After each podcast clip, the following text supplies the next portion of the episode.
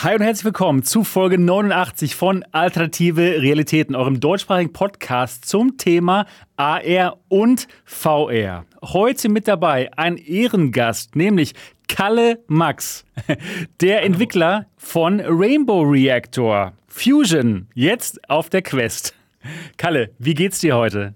Ach super, bin äh, froh, dass ich wieder da bin und freue mich auf die Sendung. Oh ja, ich freue mich auch, alles zu erfahren über Rainbow Reactor, Fusion und ja, was es heißt, ein Spiel auf die Quest zu bringen und allgemein ein VR-Spiel zu entwickeln. Toll, dass du heute dabei bist. Und auch dabei Dennis Dott Ziesecke, Gründer der VR-Legion. Dort schön dich zu sehen. Wie geht es dir? Besser. Ja, super, sehr gut. Es wird langsam. Je, je, dunkler es wird draußen, desto schöner. ja, wunderbar, herrlich. Ja, klasse, dass du dabei bist. Ich bin gespannt, was du in den letzten Tagen und Wochen so gemacht hast in VR. Und ich freue mich darauf, dich, äh, mich mit dir zu unterhalten über VR wieder. Genau. Und auch dabei natürlich Niki, Gaming Lady Niki. Wie geht's dir heute? Hallo. Ja, mir geht's wie immer gut. Oh, das ist klasse. Ja, und dir, Sebastian? oh, oh, ja, doch, doch, doch. Mir geht's auch gut. Mir geht's auch gut. Ich freue mich wie immer auf unseren VR-Sonntag. Das ist einfach ein, ja, ein schönes Erlebnis, jeden Sonntag mit euch zu sprechen über unser Lieblingsthema mit der VR-Community dabei und deswegen geht es mir auch gut. Ja, für alle von euch, die diesen Podcast noch nicht kennen sollten, Alternative Realitäten jeden Sonntag als Livestream hier auf MRTV um genau 8 Uhr geht's los. Heute tatsächlich perfekt pünktlich, wie eigentlich die, die allermeiste Zeit. Und das Ganze gibt es auch als Audio-Podcast. Und zwar überall, wo es Podcasts gibt, also iTunes, Spotify, Google, Alexa. Wenn ihr mal auf der auf einer langen Autofahrt ja, mal einen schönen Podcast hören wollt, dann kann ich euch diesen Podcast hier auf jeden Fall empfehlen. Denn wir reden normalerweise zwei Stündchen oder kann man in Deutschland schon eine, eine, gute Strecke machen. Das passt. Ja, und wenn ihr diesen Podcast toll findet, dann wäre es super toll, wenn ihr ihn bewerten könntet. Das würde uns wirklich weiterhelfen, können noch mehr Leute diesen Podcast finden. Also, wenn ihr ein iPhone oder iPad habt, einfach mal die Podcast-App aufmachen, äh, den Alternative Realitäten Podcast suchen und uns mit fünf Sternen bewerten, wenn euch das Ganze gefällt. Heute haben wir eine Menge Themen. Natürlich reden wir über Kalles Background, die ganze Story von der Idee bis zum Spiel, bis zum Quest-Spiel. Denn das ist nicht so einfach, in den Quest Store zu kommen. Und Kalle wird uns alles darüber erzählen. Das ist so eher am Ende der Sendung. Zuerst geht es um aktuellere Themen. Äh, zum Beispiel reden wir über Half-Life 2 VR. Da gibt es demnächst einen Mod. Den gab es schon mal ganz am Anfang der VR-Zeit, aber der kommt jetzt nochmal zurück. Dann reden wir über die Apple VR-Brille, die irgendwann mal rauskommt. Da gibt es neue Gerüchte.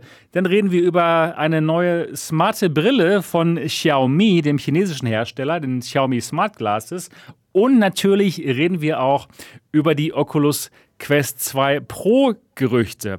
Das wird auf jeden Fall auch gut. Und ich sehe auch Repo im Chat und dann darf ich auf keinen Fall Update 33 der Quest hier nicht besprechen, denn das soll ganz toll sein. der Repo, der hat mich da wirklich für begeistern können. Da reden wir auch noch drüber. Ja, wunderbar, wunderbar. Ja gut, bevor wir zu den aktuellen Themen kommen, geht es erstmal ein bisschen um unsere Wochen und ich fange mal mit unserem Gast an, mit Kalle. Kalle, also, erklär doch mal genauer, was deine Rolle ist beim, beim ähm, Rainbow Reactor Fusion Spiel und was du in dieser Rolle so machst und wie deine letzte Woche so war. Genau, ich glaube, auf Englisch würde man da sagen, ich bin der Game Director. Ich würde sagen, ich habe halt den ganzen Quatsch mir ausgedacht und das ist alles meine Schuld. oh nein, deswegen bist du jetzt auch hier, weil du es das Ganze gemacht hast. Genau, ähm, ja, und äh, ansonsten ähm, ja, helfe ich da so ein bisschen bei der Entwicklung auch mit. Also ich habe jetzt in den Jahren auch so ein bisschen selber Unity gelernt und so, aber überwiegend äh, denke ich mir halt die Story aus und kümmere mich um den Sound und die Videos, die da drin äh, vorkommen, weil mein Job ist ja eigentlich eher in der Filmbranche. Ja, und da hatte ich schon echt viel zu tun, aber ähm, ich musste mir jetzt auch quasi Urlaub nehmen, um den Launch so richtig äh, Fulltime durchzuziehen und mich dann noch so ein bisschen um die Promotion zu kümmern und so. Da hat uns zwar Oculus auch geholfen, aber ähm, je mehr man da macht, desto besser ist es natürlich. Deswegen ist es auch total super, dass ich jetzt hier bin und äh, noch ein bisschen darüber erzählen kann.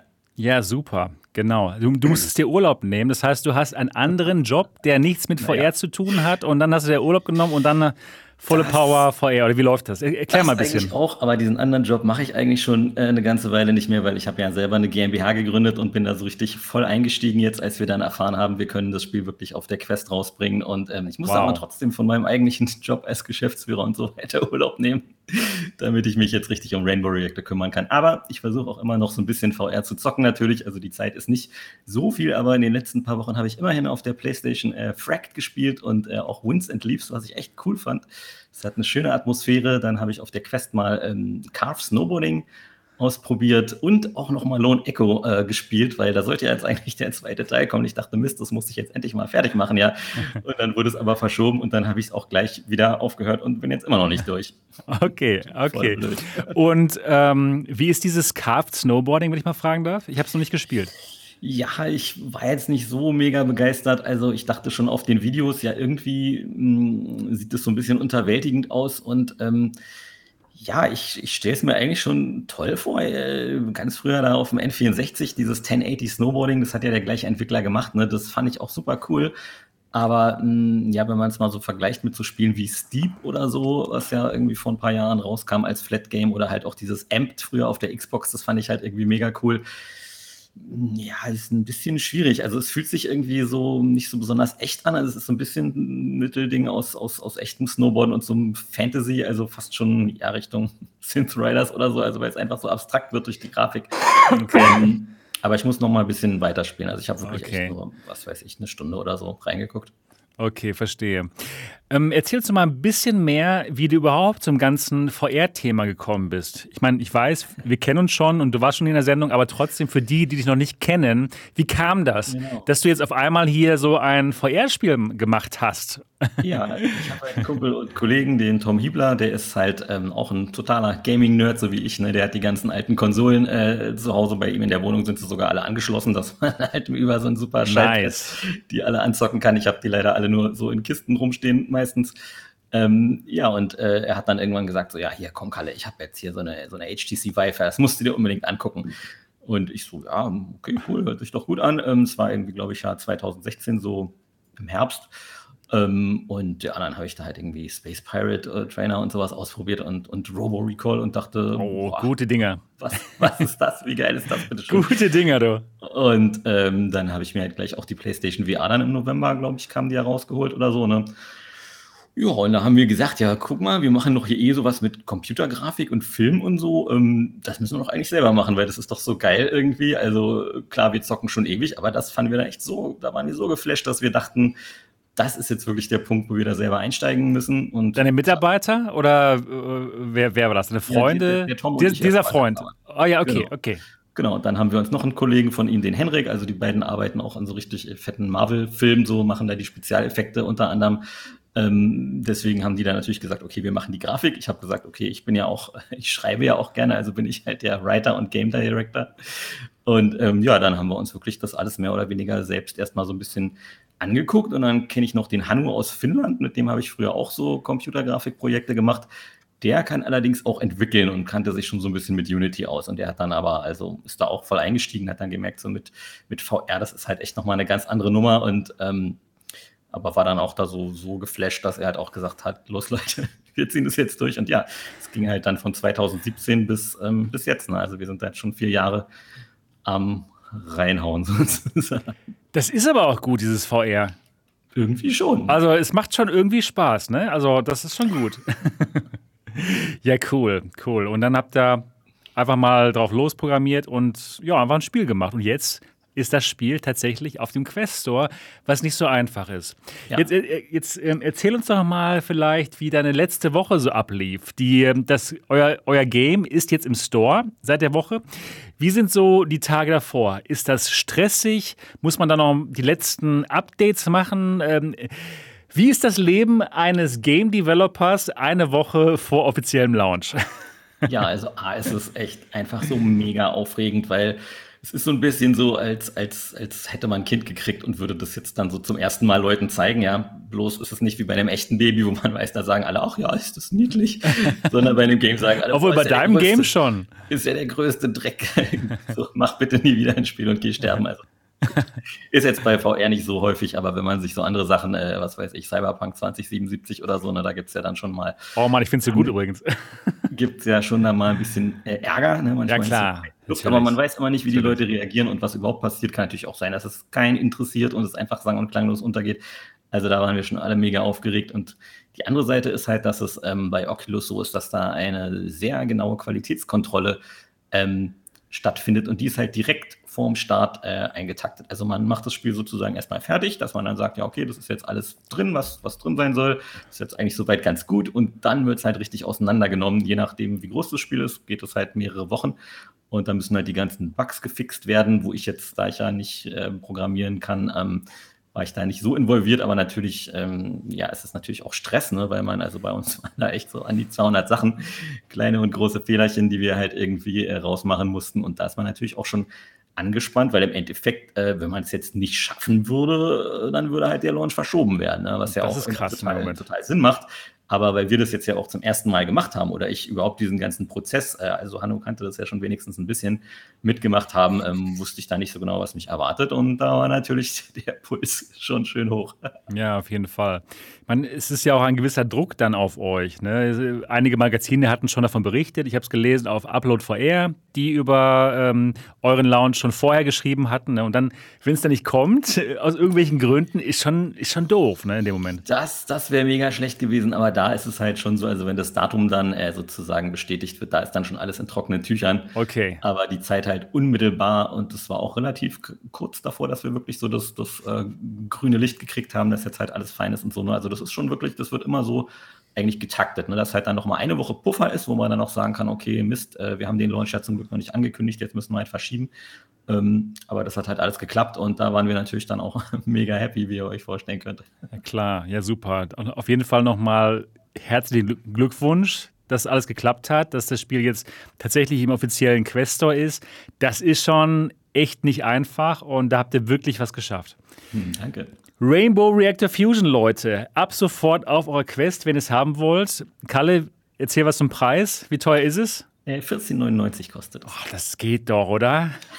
Kann man schon mal bringen.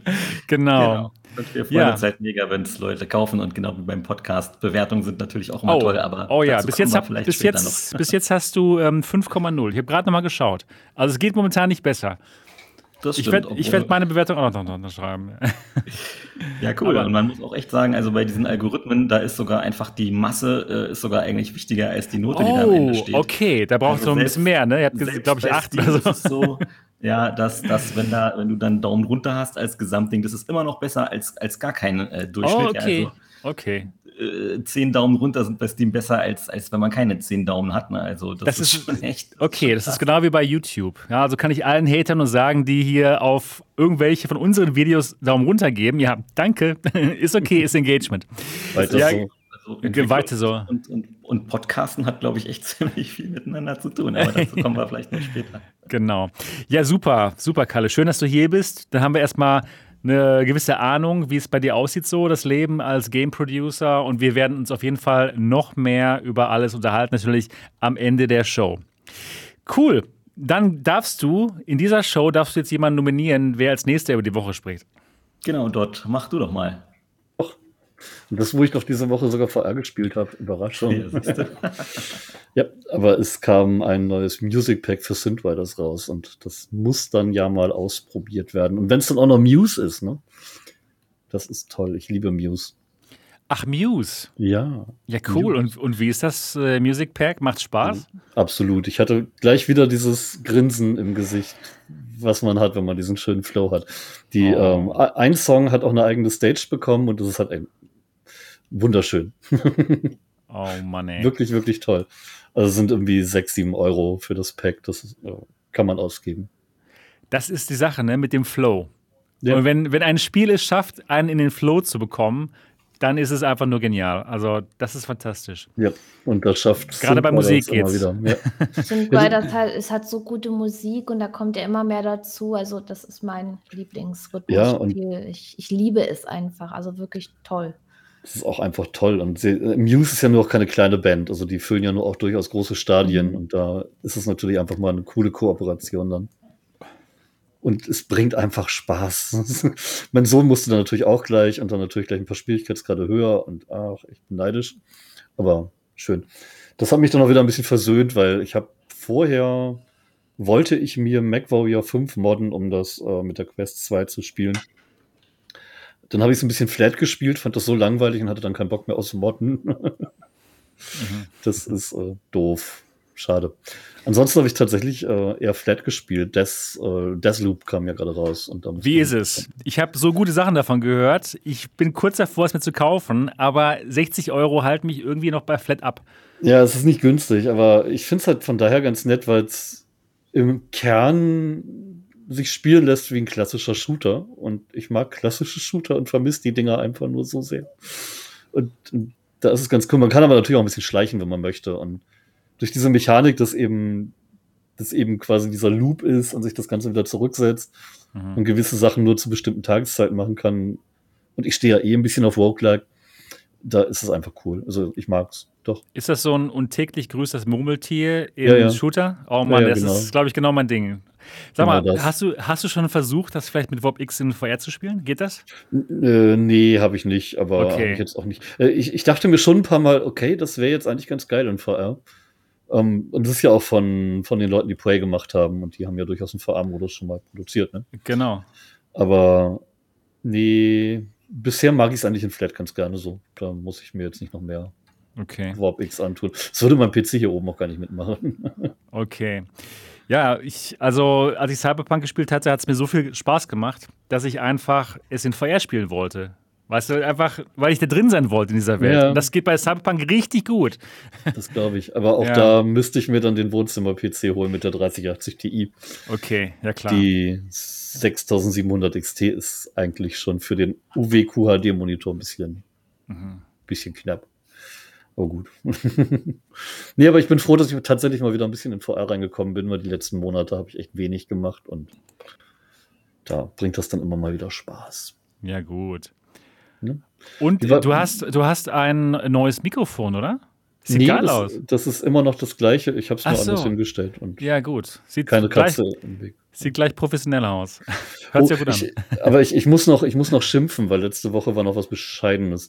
Ich habe äh, in einer Facebook-Unterhaltung mit einer Bekannten, die war noch nicht mal öffentlich, die Unterhaltung, also schon privat, ähm, einfach ein bisschen rumgealbert und da ging es irgendwie um Teer, Schnaps aus Finnland und das klang irgendwie skurril. Und dann schrieb ich in dieser Unterhaltung, die, die spinnen die Finnen.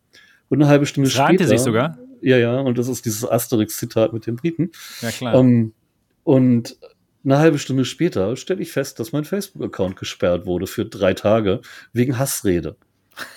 Das gibt's nicht, ey. Das ist unglaublich. Und es ist pervers, dass Facebook tatsächlich auch, es war jetzt nicht im, im Privatchat, sondern halt schon auf ihrer Pinwand. Ja. Aber es war halt nicht öffentlich, sondern eben schon nur für ihre Freunde. Dass Facebook da reinschnüffelt und der Algorithmus dann Dinge dort nicht nur löscht, sondern die User eben auch für mehrere Tage komplett sperrt. Und dann auch auf, äh, auf meinen Einspruch hin, eine Minute später, wo das kein Mensch in Ruhe durchgelesen haben kann, ähm, dann eben schreibt, nö, das ist Hassrede, das passt schon. Das gibt's ähm, nicht. Das hat ein echter Mensch überprüft. Angeblich, aber nein, okay. definitiv nicht. Ja, okay. ähm, es, ist, es ist einfach nur peinlich, was die da eben äh, so treiben und eben auch in welchen Bereichen. Das kotzt mich einfach an. Ja, das ist unglaublich. Wenn man sich dann vorstellt, ähm, dass das die okay. sind, die halt die, die Marktmacht auf den VR-Brillenmarkt haben, ist das echt nervig. Oh ja. ja, das ist in der Tat sehr nervig. Denk, denk das mal weiter, dann kannst du bei Facebook Horizon oder was auch immer da kommt, ähm, dir nicht sicher sein, dass da nicht der Algorithmus bei jedem Gespräch bei dir mithört. Und Natürlich dich macht er einfach, das, ist doch klar. Dich Keine irgendwann komplett, dich komplett aus deinem Account kickt, weil der was nicht richtig verstanden hat. Könnte sein, ja. Absolute Scheiße. Und ähm, das ist ja schlecht, ja. Deswegen Horizon wird krass, ne? auch gerade weil sowieso alles aufgezeichnet wird. Und wenn mhm. irgendjemand mal was sagt, was keine Ahnung, was irgendjemand nicht toll findet, kann er sofort melden und dann kann es sein, dass du alles verlierst. Ja, vor allem, wenn man dann mit, mitkriegt, dass eben andere Accounts, die jeden Tag zum Mord aufrufen und anderen Scheiß machen, nicht gelöscht werden. Da passiert gar nichts. So. Ja. Das kotzt mich dann schon an. Das ist wirklich unglaublich. Musste mal schimpfen. Jetzt darfst ja, du erzählen, wie deine Woche macht war. Sinn. Als, als ja, ist in Ordnung gewesen. Also, ich habe jetzt nicht so viel mit VR gemacht. Ich hatte ja schon letzte Woche erzählt, dass ich ähm, Space Pirate Trainer gespielt hatte, genau an dem Tag vor einer Woche, was so gut war. Und dann habe ich viel Zeit darauf verwandt, das Video zu schneiden. Das Space Pirate Trainer könnt ihr euch anschauen auf dem Kanal. Ja, Space Pirate Trainer ist absolut fantastisch, wenn man eben diese Halle hat äh, oder wenn man irgendwie Platz hat, um Space Pirate Trainer Location Base zu spielen. Das ist gut. Location-based ist wirklich fantastisch. Ich Ansonsten, ich, muss, ich muss echt mal ja? recherchieren, wo welche Plätze für sowas Mach haben. Das, dein Mach Video hat mich echt neugierig gemacht. Ja. Mach es dort. Es macht wirklich so viel Spaß. Ich meine, du hast ja auch schon Location-based gemacht, nee. Mann, oder? Es genau. ist schon geil und ich habe hab ja gesehen, wie viel Spaß ihr da hattet in der Saal. Ja, wir haben total Spaß. Wir sind ja voll abgegangen. Es war so krass. Ja. Und ähm, ja, such dir mal irgendwie einen Platz oder miete dir eine Halle. Das hatte da in dieser Halle, in dieser Sporthalle 15 Euro gekostet pro Stunde. Geht auch, ja, für den Spaß, den man hatte. Und es lohnt sich. Und da durch die virtuelle Realität zu laufen mit den eigenen, eigenen Beinen ist unbeschreiblich. Also, dass man Location-Based jetzt einfach selber machen kann und so lange wie man möchte, wenn man halt einen großen Platz hat, unbezahlbar. also wirklich gut. Naja, doch bezahlbar mit 15 ja, Euro. Mit 15 Stunde. Euro, genau. Und noch das Spiel für 25 Euro oder wenn man schon hatte, 15 Euro hat und dann aber nur den Upgrade, der umsonst ist. Genau. Wolfgang sagt es genau richtig hier. Es ist schon, es fühlt sich ein bisschen an wie Holodeck. Also das ist, das ist schon richtig gut. Wenn man dann vielleicht mal irgendwann eine perfekte omnidirektionale Treadmill hat, so ein Laufband, was in alle Richtungen geht, wo man nicht mehr merkt, dass das, dass das wirklich so ein, so ein Laufband ist, ne? wow, das wird gut, das wird richtig, richtig gut. Ja, ansonsten habe ich viel hinter den Kulissen gemacht. Keine Videos, sondern ich arbeite immer noch hier an der MRTV Experience, an dem Reboot. Das wird passieren. Ja, die Einstiege kommen näher und es gibt bald eine neue Attraktion bei der MRTV Experience und zwar eine omnidirektionale Treadmill, jawohl. Das heißt, wenn mhm. ihr mal sowas probieren wollt und wenn ihr zur MRTV Experience dann kommt, dann könnt ihr auch eine omnidirektionale Treadmill ausprobieren. Und zwar wird das sein die Catwalk C. Das ist so ein 1400 Dollar Ding, also noch nicht mal so teuer. Das ist eine von diesen, ich sag mal, man steht in so einem Wok drin, hat so spezielle Schuhe an und dann schabt man da so ein bisschen rum. Ich weiß noch nicht, wie es sich anfühlen wird ich kann mir nicht vorstellen, dass es sich so natürlich anfühlt, ehrlich gesagt. Ich war auch schon mal auf einer von diesen Sharp äh, omnidirektionellen Treadmills und ich, ich fand es okay-ish, ja. Aber kann auch sein, dass man sich erstmal daran gewöhnen muss, dass er lernen muss, wie man da läuft. Und auf jeden Fall wird es die Catwalk C ja, in Dortmund im MRTV Hauptquartier geben und das kann man dann auch bei der MRTV Experience ausprobieren und daran habe ich so im Hintergrund gearbeitet, dass das möglich wird und ja, nächste Woche kommt sie. Ich bin echt gespannt drauf und werde euch natürlich auf MRTV dann berichten, was ich darüber denke und ihr könnt es dann hier ausprobieren. Das wird gut. Das wird, glaube ich, richtig gut. Habt ihr schon mal diese Treadmills ausprobiert, die omnidirektionalen? Äh, Einer ja, von euch? Tatsächlich ähm, hat mich mal der Tupac eingeladen, äh, hier in Berlin, äh, in so einer Arcade. Da hatten die, ja, glaube ich, sogar fünf Stück von der Catwalk C. Ähm, Ach, wie ist sie? Halt, ja, also erstmal ungewö ungewöhnlich. Ja, das glaube ich. Erstmal ein bisschen dran gewöhnen und ähm, wir haben da auch jetzt, äh, muss ich sagen, leider ist ausgerechnet mit Phasmophobia ausprobiert, was halt so super geeignet ist, weil äh, man da jetzt nicht so wahnsinnig viel ähm, laufen muss, beziehungsweise ist es halt keine Action. Man hat ja da, also ich habe da auf jeden Fall Schiss und gehe dann halt eh nur ganz langsam und deswegen kam es halt gar nicht dazu, dass ich so richtig da das Rumrennen ausprobiert habe und dann hatten wir leider auch gerade einen kleinen Entwicklungsnotfall. Ich musste dann wieder ins Büro. Ah. Ähm, die anderen haben dann halt, glaube ich, noch Pavlov gespielt und da es im Video auch schon, also da ist dann der Tupac richtig rumgerannt. Das sah schon irgendwie ziemlich geil aus. Also das Einzige, was ich halt ein bisschen krass fand, dass es wirklich sehr laut war, aber das liegt wahrscheinlich okay. auch, also wahrscheinlich gibt es ja verschiedene Sohlen, die man da runter machen kann. Ähm, das hat halt ordentlich geklappert und okay. ich glaube, da bräuchte man dann schon irgendwie so ein Noise Canceling oder sowas, ja auch kein Problem ist. Ähm, aber ja, ansonsten ist es schon echt ziemlich abgefahren, weil es ja wirklich so mit einem auch mitgeht. Also man kann ja auch dann in die Knie gehen und solche Geschichten. Ähm, schon, also ich glaube, wenn man da mal irgendwie ein paar Stunden äh, ausprobiert hat und da reingekommen ist, dann ist das schon richtig fetzig. Ich bin gespannt. Könnte auch echt ein Workout sein. Das auf jeden Fall. Das auf jeden Fall, ne? genau, genau. Niki, hast du schon mal probiert? Ja, ich habe mal eine auf der Gamescom probiert. Ich weiß jetzt nicht mehr, wie die ah. heißt. Ah, Virtuix Omnix, ne? Die ich glaube, die war das. Genau. Ja, genau die. Auch so das eine Sharp. Ja, und da hat man so einen Ring um den Bauch und äh, man lehnt sich dann so nach vorne und fängt dann an zu schaben. Also so wirklich mit Laufen hat das nichts. Genau, genau, denke ähm, ich auch. Ne? Ähm, also ja, aber so ich denke halt. mal, man wird sich auch erst dran gewöhnen müssen, wenn, da, wenn man ein bisschen mehr genau, Übung trainieren. Reinkriegt. Und bei einigen, da kann man sich ja auch nicht bücken oder in die Hocke gehen. Das finde ich halt das ein bisschen blöd, ja. schwierig, wenn man jetzt so einen schnellen Shooter spielt oder so, dann ist das völlig ungeeignet. Oder ein Spiel, wo man ähm, mal in die Hocke gehen muss, um was aufzuheben oder so. Aber an sich eine interessante Sache.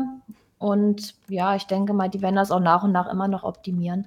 Und auf der Gamescom, das ist ja schon ewig her eigentlich. Genau. Wenn du mal ein E-Sport-Team damit aufmachst, nennst du es die Schaben. Die Schaben, genau. genau. Die, die Schaben, genau. Ja, bin ich wirklich drauf gespannt, wie das Ganze so wird mit so einer Treadmill. Ist auf jeden Fall, ja, wieder eine Attraktion mehr hier fürs MATV Hauptquartier und wer es mal ausprobieren möchte, der kann es dann, ihr werdet auf diesem Kanal hier, auf diesem Kanal auf jeden Fall demnächst hören, wann es dann losgeht. Hast du das schon mal probiert dort, so eine Sharp-Geschichte? noch nicht. Ich habe noch nie geschabt. Hast du nie geschabt, ja. Mal Spätzle, aber noch keine Treadmill. Nein. Genau. Aber die, die Cybershoes hast du schon mal probiert? Oder ja, die, die, die, schon, klar, aber äh, keine richtige Treadmill, sondern nur genau, genau. Rollen. genau, Rollen unter den Schuhen. Genau. Ja, ja cool, cool. Also das, das habe ich so im Hintergrund gemacht. Und ja, ihr werdet demnächst auf dem Kanal definitiv mehr darüber erfahren. Also das, gibt, das werde ich wieder aufmachen. Ja gut, das war es von mir soweit. Und jetzt frage ich mal den Niki, wie war es denn bei dir so? Was hast du Schönes gemacht? Also ich habe erstmal sehr viel Privatleben gemacht, leider. Aber ich habe auch VR gezockt. Leider. ja. ja. Das hatte ich auch, den Part, den habe ich ja nicht, nicht drüber gesprochen, genau. Du schon. Nee, das werde ich jetzt auch nicht näher erläutern, genau, aber ein genau. bisschen Zeit war trotzdem für VR. Äh, ja, wir zocken jetzt wieder viel mit der Community. Ich organisiere zusammen mit anderen Leuten Spieleabende, wo VR gezockt wird. Diese großen Multiplayer-Spiele, da gibt es ja jetzt nicht so wirklich viel. Deswegen sind wir jetzt gerade, also immer noch bei Onward und Pavlov. Und ich denke, es wird auch wieder eine Contractors-Runde geben, also wirklich große Runden mit vielen Leuten. Das wollen wir jetzt wöchentlich machen, dass einfach wieder mehr gezockt wird. Und da bin ich jetzt aktiv dabei. Und ja, gestern, wie soll ich denn das beschreiben? Was habe ich gestern gemacht? Also ich habe VR gespielt und es war so ein bisschen äh, eine Mischung aus Party, Eskalation und Bier trinken. Es hört ähm, sich eigentlich perfekt an. Das ist genau ja, das mein Ding. Party, ja, ne, Bier trinken, Eskalation. Ja, äh, da sind wir dabei. Ja, dann Sebastian, du bist ganz Aber nicht bei Phasmophobia. eingeladen. Wir haben tatsächlich Phasmophobia gespielt. Phasmophobia ist ein Jahr alt geworden, also ein Phasmophobia Geburtstag. Und oh, wie romantisch. Die Garage, ja, das war so schön. Und die Garage, äh, in der man startet, äh, die war so wie eine Disco dekoriert. Da lagen Luftballons auf der Erde rum. Okay, cool und Musik gab es dort und ja, es war, es war so genial. Und die Geister haben mitgefeiert? Nee, die Geister. Haben wir aufgehört, euch ähm, zu verfolgen? Die Geister hatten wir Angst vor uns, als wir verdient. nee, und ähm, ja, mit coolen Leuten haben wir das gespielt. Ja, es war echt eine sehr, sehr geile Sache. Der Repo hat mich angeschrieben, komm, Phasmophobia zocken, da gibt es Party. Und da dachte ich, ja, da bin ich dabei. Und habe dann auch einen spontanen Stream gemacht. War wirklich sehr schön. Und äh, über Facebook habe ich mich geärgert. Warum Aber du auch? Du auch. was Kalle weiß es, Kalle weiß es. Ich, ich, wollte Rainbow Reactor Fusion spielen und ähm, dann wollte der immer, dass ich mich mit meinem Account anmelde. Da war die Auswahl Oculus-Account, Facebook-Account. So habe ich mich mit dem Oculus-Account angemeldet. Dann sagte mir, dieser Account ist mit einem Facebook-Account verknüpft. Mit dem Facebook-Account anmelden. So, also denn, du hast nicht die wirkliche Wahl gehabt, wenn man drüber nee, nachdenkt. Nee, nee, nee, ich habe die, hab die Wahl nicht gehabt. Der, mein Oculus-Konto sagt mir, dass es mit Facebook verknüpft ist und möchte, dass ich mich mit Facebook anmelde. Mhm. So, dann drücke ich auf mit Facebook anmelden. Dann steht da als Gaming Lady Nikki fortfahren. Nein, Gaming Lady Nikki möchte aber nicht fortfahren. Ich habe den Gaming Lady Nikki Facebook-Account äh, nicht mit Oculus verknüpft. Ich habe einen so. anderen Facebook-Account. Oh. Ich habe mir extra für meine Oculus-Brille ähm, einen eigenen Facebook-Account gemacht. Einen eigenen Fake äh, Facebook-Account gemacht? Nein, nein, nein, nein, nein, nein. Das, nein, nein, das, das ist nicht mein Fake-Account. Okay, okay, okay. Das ist wirklich so, wie es sein muss. So wie Facebook das möchte, so einen Account habe ich. Aber den habe ich eben nur für die VR-Brille. Und dann gibt ihr mir einfach den, den Gaming Lady Nikki, den habe ich ja wegen YouTube, ja, dass ich da mal was, aber ich bin da eh nicht aktiv, weil ich Facebook absolut nicht mag. Äh, und dann wollte der immer mit diesem Account fortfahren. Da dachte ich, ja, wo willst du hinfahren, du blödes Scheißding? Ich will den anderen Account auswählen. Es ging einfach nicht. Es hat mir nicht die Möglichkeit gegeben, mit anderem Account anmelden, ja. Dann dachte ich, komm. Das war in der Brille oder wie? Nee, nee, das war am PC und am Handy habe ich es probiert. So. Und er wollte immer als Gaming Lady Nikki fortfahren. Weil ich natürlich mit meinem Gaming Lady Nikki Accounts, die ich so besitze, natürlich angemeldet bin auf meinen Geräten. Ah, also geht der, geht der davon aus, dass ich da auch damit will, aber das, das möchte ich nicht. Ich, ich will ja die Wahl haben. Und dann dachte ich, komm, du Scheißding, jetzt ist vorbei, jetzt habe ich keinen Bock mehr. Ne? Dann hat man irgendwann die Lust verloren. Also das war, das war echt, ich, ich hätte ich hätte ausrasten können. Ich, ich finde es so schade um diese wunderschönen Oculus-Headsets, dass die mit diesen Idioten da zusammenarbeiten müssen. Also so ein Bullshit. Also ich habe mich so, auch so aufgeregt über diesen Dreck dort. Denn, und, und immer wenn ich da drauf geklickt habe, als Gaming Lady Nikki fortfahren. nee, ich, ich, ich will als Geist fortfahren oder wohin will ich nur fahren? Ey, das so ein Scheiß. Echt. Also. Nervig, ja das, das war so nervig, anstatt die dann ähm, ihm die, die Möglichkeit geben, seinen Namen da einzugeben und sein Passwort. Nee, das, nee, das wollte es nicht, das ging nicht. Es wäre so schön, wenn Oculus noch Oculus wäre. Ja, ja. wenn es einen den Oculus-Account gäbe, man sich da einloggt mit dem, einfach nur mit der E-Mail-Adresse und seinem Passwort und fertig. es wäre so geil. Ich würde das Ding feiern. Feiern. Ja, aber, aber vor allen Dingen schon die Freiheit zu besitzen, mir die Möglichkeit zu geben, mich mit dem Oculus-Account anzumelden und dann sagen, oh, nö, ja, oh, das geht aber nicht. Nee, das, das, nee, nee, nee, nee, nee. Ja, genau so. Und dann immer diese falsche Auswahl. Also das hat, das war ein einschlägiges Erlebnis. Und ich habe dann tatsächlich aufgegeben. Ich habe aufgegeben. Ich, weil ich wollte nicht mehr. Ich, ich hasse Facebook. Das, das war dann so mein, mein Fazit des Ganzen, ja. Oh Mann, so. ey. Ich hasse auch. Aber gut, ähm, ich habe mich bis heute wieder beruhigt. Ich habe mich jetzt kurz aufgeregt. Das ist in Ordnung. beruhigt und ich, ja, ich sag mal so, die Quest ist nicht mein Hauptheadset, also von daher alles, alles gut, alles im grünen Bereich.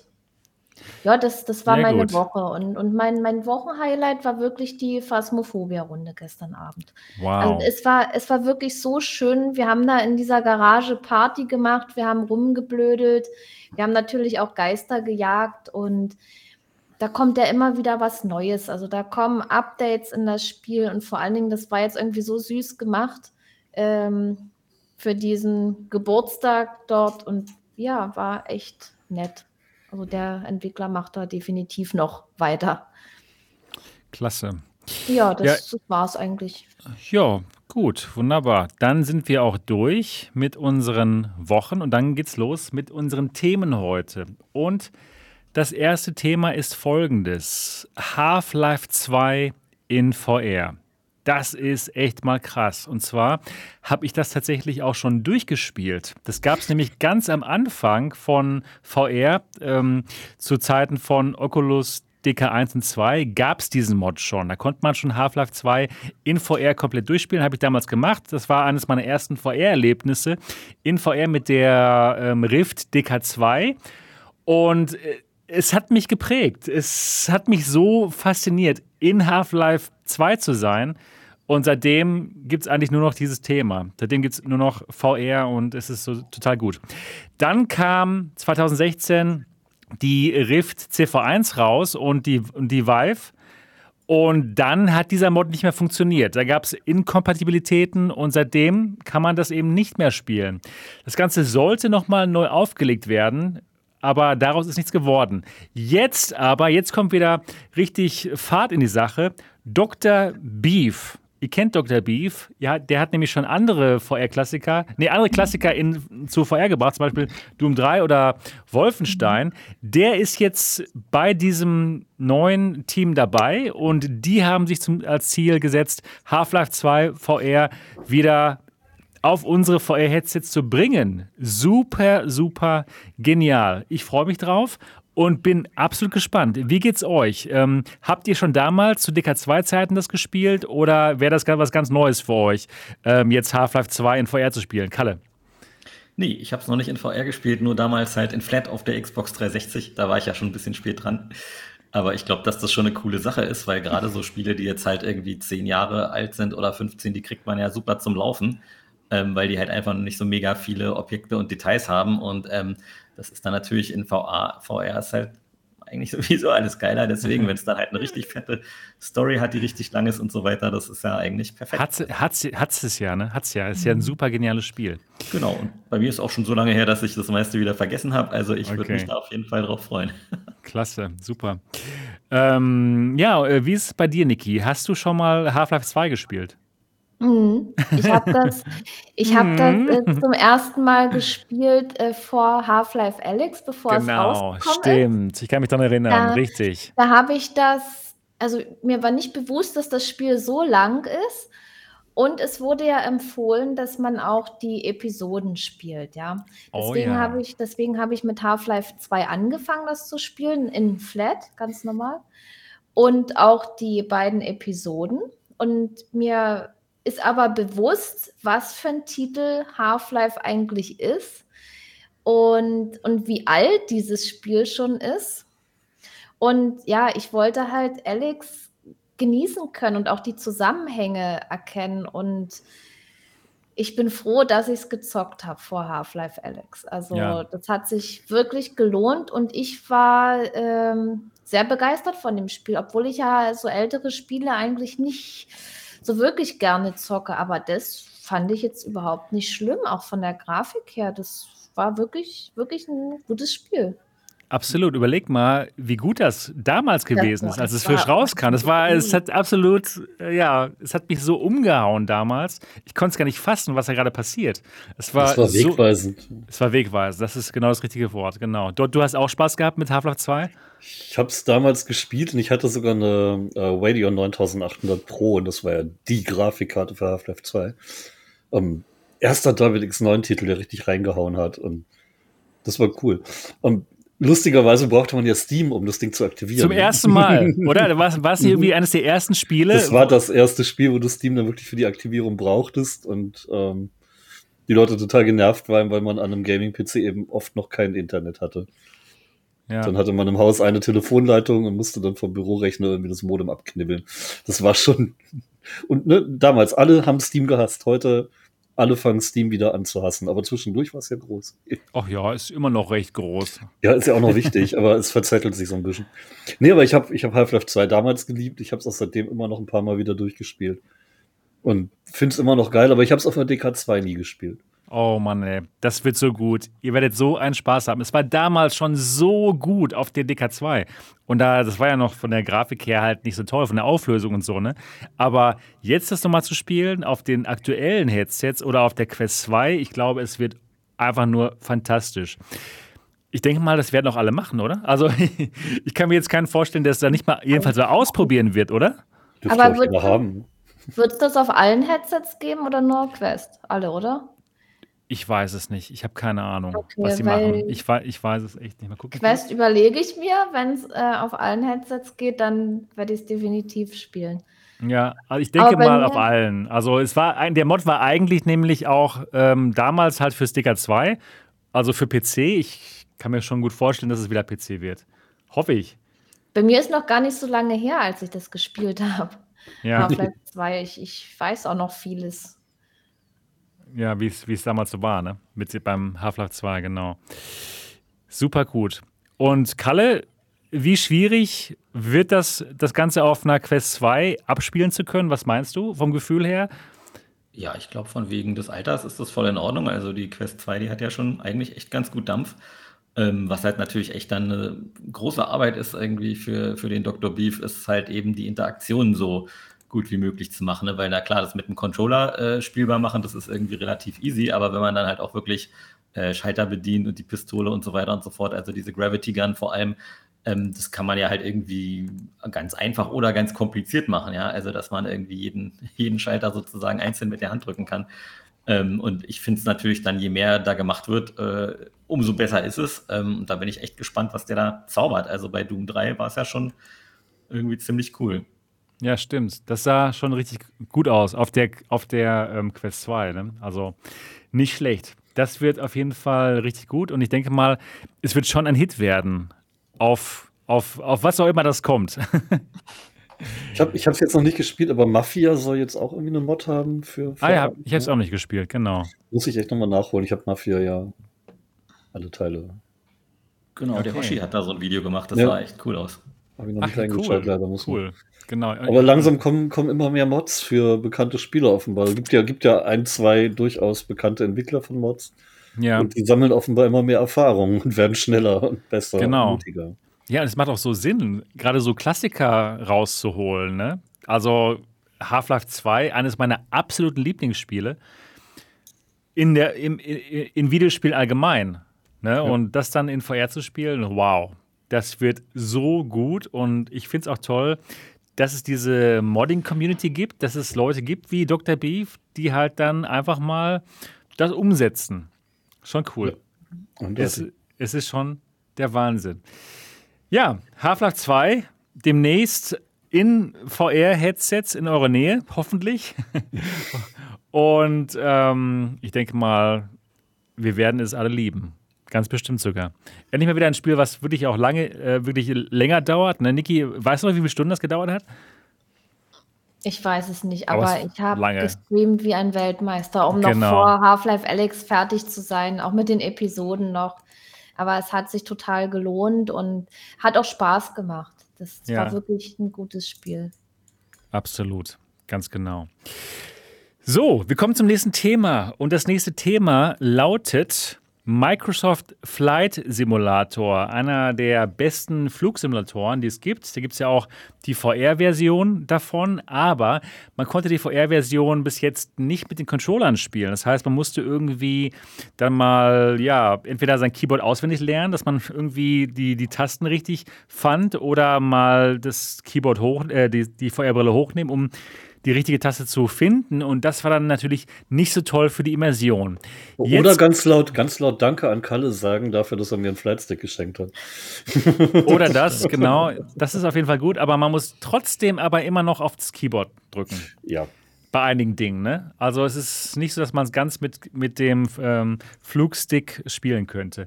Jetzt ist es aber so, dass es VR-Controller-Support bekommt und zwar Mitte November und dann kann man viele Knöpfchen einfach mit seinen VR-Controllern bedienen. Und das ist natürlich äh, wirklich cool und wird Microsoft Flugsimulator ganz bestimmt noch mal viel besser machen.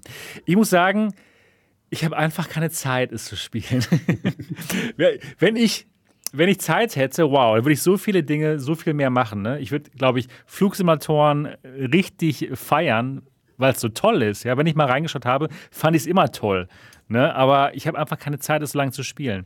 Wie sieht es bei, bei dir aus, Dot? Hast du da die Zeit? Wahrscheinlich auch nicht. Oder wie sieht es aus äh, mit Flugsimulatoren allgemein bei dir? Ist das was für dich? Mm, ich schieße viel zu gerne, als dass der sehr zivile Flight Simulator okay. so auf Dauer mein Ding. Ich habe da schon natürlich zerstören. Es ist dir zu ja, langweilig zu fliegen. Immer, du willst zerstören. Immer. Muss ja. nee, ich, ich habe dann, ich habe natürlich für den Test habe ich ihn gespielt und äh, auch danach noch ein bisschen. Aber ja, es ist beeindruckend und technisch wahnsinnig faszinierend und im VR echt geil. Aber ja, ich bin nicht der Mensch, der jetzt da irgendwie stundenlang Vorbereitung für einen tollen Flug macht und dann da irgendwie drei, vier Stunden einplant. Das ist nicht, nicht so meine Welt. Same hier, absolut nee.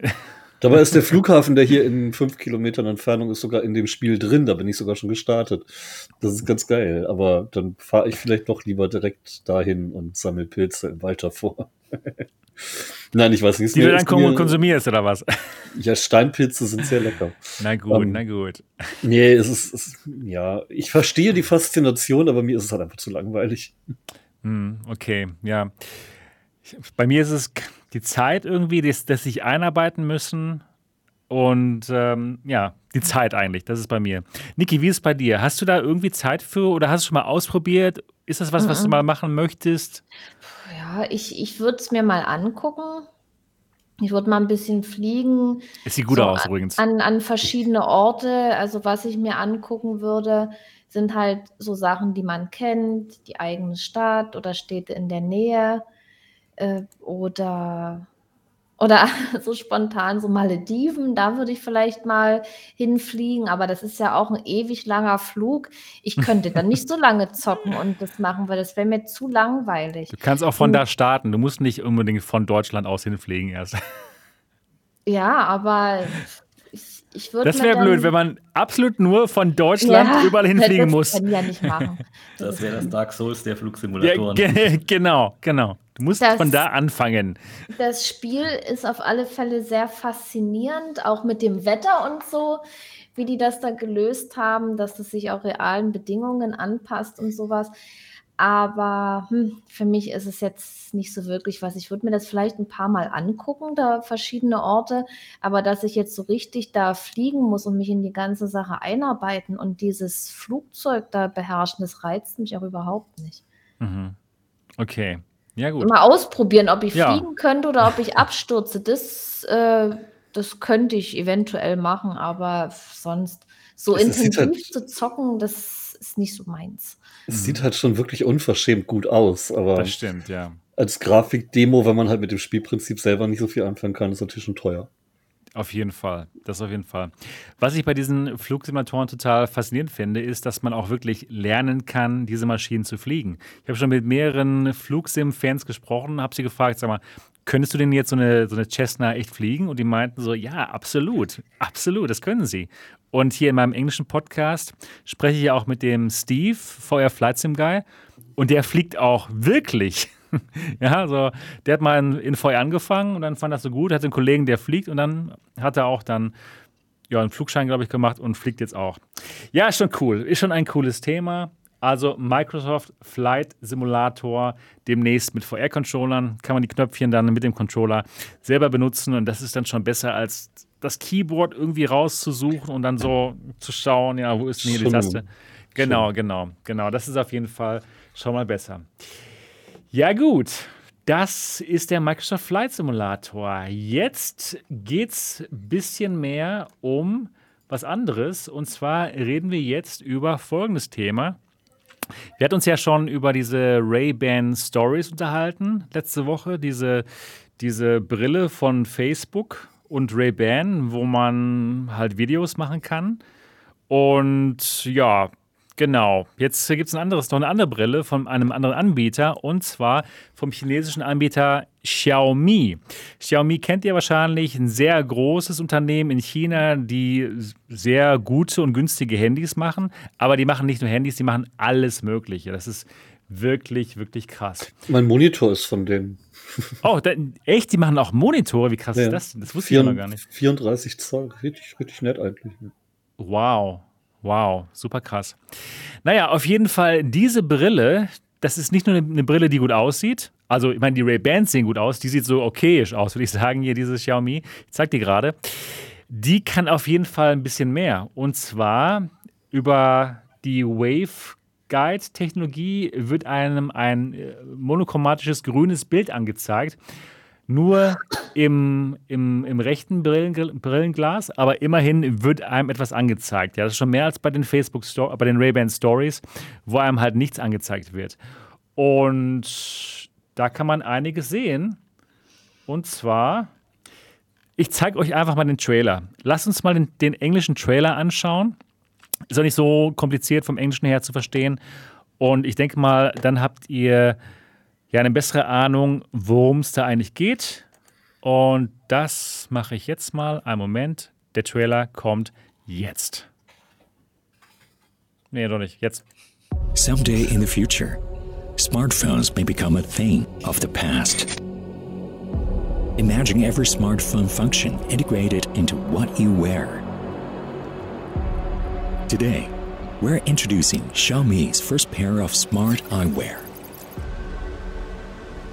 Calling, viewing, navigating, camera, all integrated in a pair of glasses.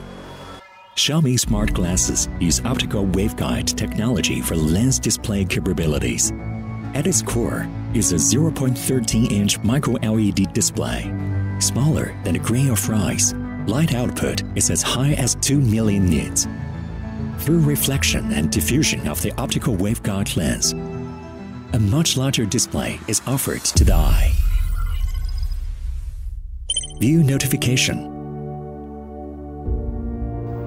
Phone calls. HUD navigation.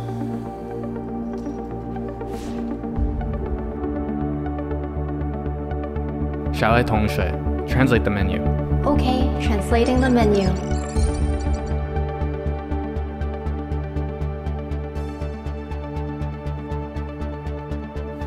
And take photos. It was said, any sufficiently advanced technology is indistinguishable from magic. Xiaomi smart glasses uses an engineering mindset to create a future viewpoint.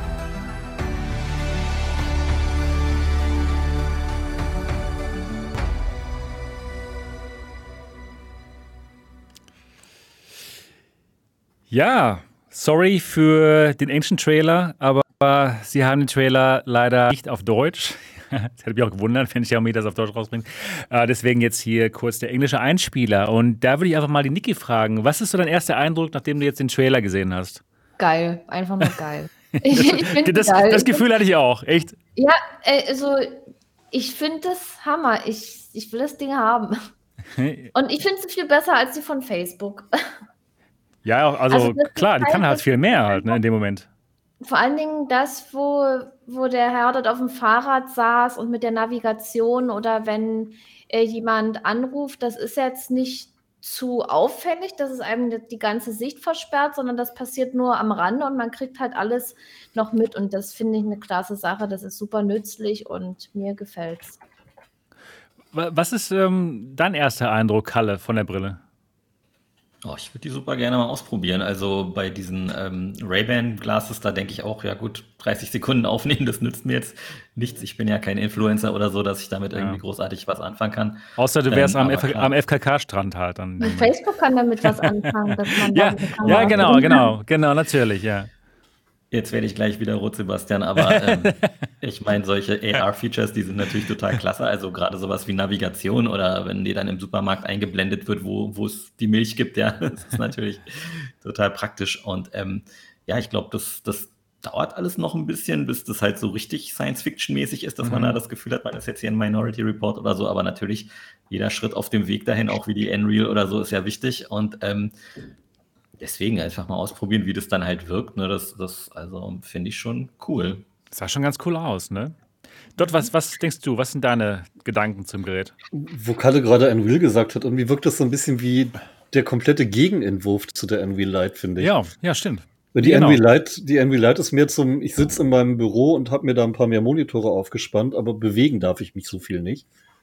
Ähm, und das Ding wirkt ja eher so wie Alltag, immer unterwegs, immer irgendwie die, die Anzeige direkt auf dem Auge. Was ich persönlich eher schätze als den anderen Ansatz. Mhm. Also ich brauche, ich persönlich brauche keine AR-Brille, die mir nur einen Monitor erweitert, sondern hätte tatsächlich lieber sowas wie die Xiaomi, die dann wirklich immer dabei ist, die mir Navigation macht, die mir Sachen übersetzt und, und, und sich wirklich darauf konzentriert und dadurch dann auch klein ist und vielleicht Guter Punkt. Will. Gut, ist ein super Punkt. Weil ähm, diese ersten Brillen, wie diese Magic Leap, die wollten einfach zu viel. Die wollten ja. schon, die wollten einfach schon diese super Science-Fiction-Brillen sein, ne, die alles Mögliche können.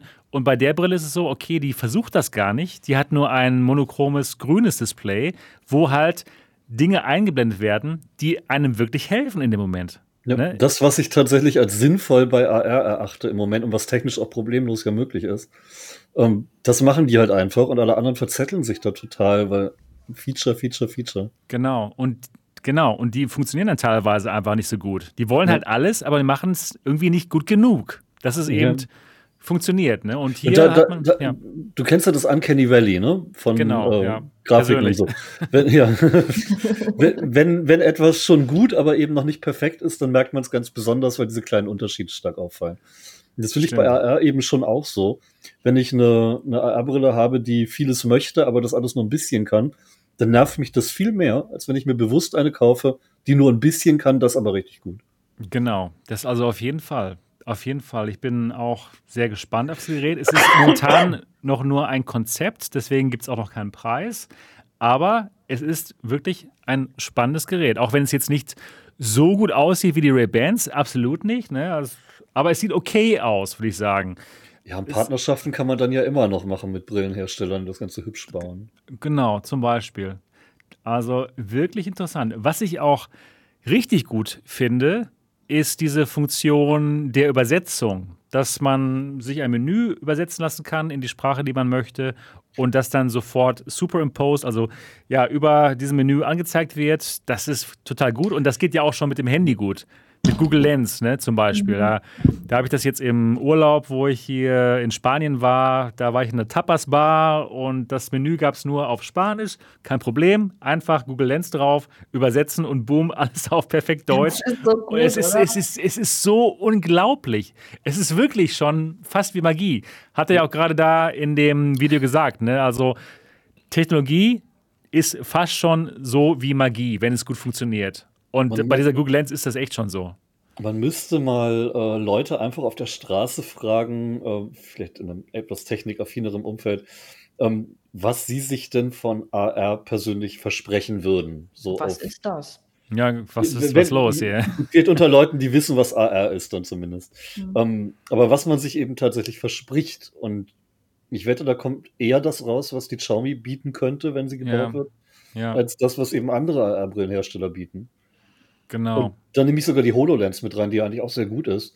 Aber der Punkt ähm, leicht und unauffällig trifft jetzt nicht unbedingt zu. nicht wirklich. So ein Teil halt, ne? Ja, das kommt ja auch immer drauf an, äh, für welche Zielgruppe so eine Brille ja, ist. Klar, wenn ich die fürs Militärbau ist die anders als für den Einkäufer, ja, der seine oder, Navigation auf dem Ding will. Aber gerade, gerade, gerade so Übersetzungen sind echt geil aus dem Teil. Das ist hm. Hammer Thema. Super praktisch. Also ich finde sie auch wesentlich besser als die äh, Ray-Ban Stories, einfach weil sie diesen Mehrwert haben. Ne? Und ähm, ja, wow, es wäre super, wenn die das Ganze tatsächlich bauen würden. Aber sorry, Niki, dass ich dich unterbrochen habe. Ich weiß nicht, was du sagen wolltest. Ich weiß es auch nicht mehr. War wahrscheinlich nicht mehr. Ich habe jetzt voll den Faden genau. verloren. Nee, was ich noch sagen wollte zu den äh, Brillen, ich denke mal, die werden sich auch in ganz unterschiedliche Richtungen entwickeln. Wenn man jetzt zum Beispiel sowas, so eine Brille hat wie die Nreal, ähm, damit kann man ja noch ganz andere Sachen machen. Ist jetzt vielleicht jetzt nicht unbedingt zum Rausgehen geeignet, was wiederum andere Brillen dann eher machen. Man muss es halt sehen oder jetzt in irgendeinem Betrieb oder so, wo man sich dann irgendwelche Bedienungsanleitungen äh, anzeigen lassen kann von irgendwelchen Maschinen. Das habe ich auf den VR-Days mal ausprobiert. Ähm, das sind ja einfach noch ganz andere Sachen. Deswegen denke ich mal, dass es da auch verschiedene Brillen gibt in verschiedenen Designs. Ja, auf jeden Fall. Das macht Sinn. Allgemein stehen wir noch vor einer großen Diskussion. Wie sieht's aus? Kann man Brillen in Deutschland in der Öffentlichkeit tragen mit Kameras, die einfach Leute aufnehmen könnten, wie diese Ray-Ban Stories oder auch diese hier, ne? Die hat ja auch eine Kamera. Und ähm, das wird auf jeden Fall noch eine sehr spannende Diskussion. Und so sehr ich immer auf Facebook schimpfe, möchte ich jetzt, jetzt auch, um fair zu sein, sagen, okay, Xiaomi ist ein chinesischer Hersteller ob man da dann seine privaten Daten mitteilen möchte, ist auch nochmal eine ganz andere Frage. Zumal die schon dafür bekannt sind, bei ihren Smartphone-Oberflächen eine Menge Software mitzuinstallieren, die regelmäßig nach Hause funkt. Also genau, genau. Also deswegen, der Fairness halber, möchte ich auch hier sagen, so sehr ich diese Brille cool finde von diesem Trailer her, genauso viele äh, Fragen, was Privatsphäre anbelangt, hätte ich dann auch bei dieser Brille. Aber ne? auch da, ne, wie bei Facebook, es braucht gesetzliche Grundlagen. Ja, ja, absolut. Die für alle gelten, ganz genau. Ganz genau. Da braucht, es, da braucht es dringend eine Politik, die eben nicht aus 80-jährigen greisen Arschlöchern ja, Menschen ja, besteht. Ja, du hast recht. Sondern ich, eben was. Du hast völlig recht, du hast schon, das ist schon richtig. Ja, ganz, ganz, ehrlich. Nächste kann, Woche Sonntag ist es soweit, ja, mein Leben. Bitte wählen gehen, alle. Ich hab schon. Aber es ist tatsächlich so, e-, egal wie sehr man seine Lieblingspartei vielleicht mag, wenn die Leute, die dort bestimmen und auch über Digitalpolitik bestimmen, überhaupt nicht wissen, was AR ist und überhaupt nicht abschätzen können, was sie denn da machen ja. und was zukommt, dann kann das nichts bringen. Und das ist, klar, es gibt wichtigere. Ich sage nur Upload-Filter. Da hat es auch keine Ahnung, was ja. das, was, was, worum es eigentlich geht. Um Himmel. Ich weiß ja, es gibt, es gibt politisch wichtigere Themen als äh, die Regulierung von AR und Datenschutz und so. Aber ja. trotzdem sollte man das ja auch im Hinterkopf behalten, dass ja, ja. ja, ja. Es gibt Menschen, denen traue ich nicht zu, dass sie äh, eine sinnvolle Datenschutzentscheidung treffen. Oh ja, absolut. Und es gibt Politiker, die haben schon bewiesen, dass sie es nicht tun. Also lassen wir das jetzt. Richtig. Auf jeden Fall, ja. ganz genau. Ähm, ja gut, genau. Dann ähm, würde ich sagen, gehen wir zum nächsten Thema über. Und das hat auch ein bisschen was mit, äh, mit Brillen zu tun. Allgemein geht es ja hier so um Brillen, die man sich so aufsetzen kann. Echt? ja.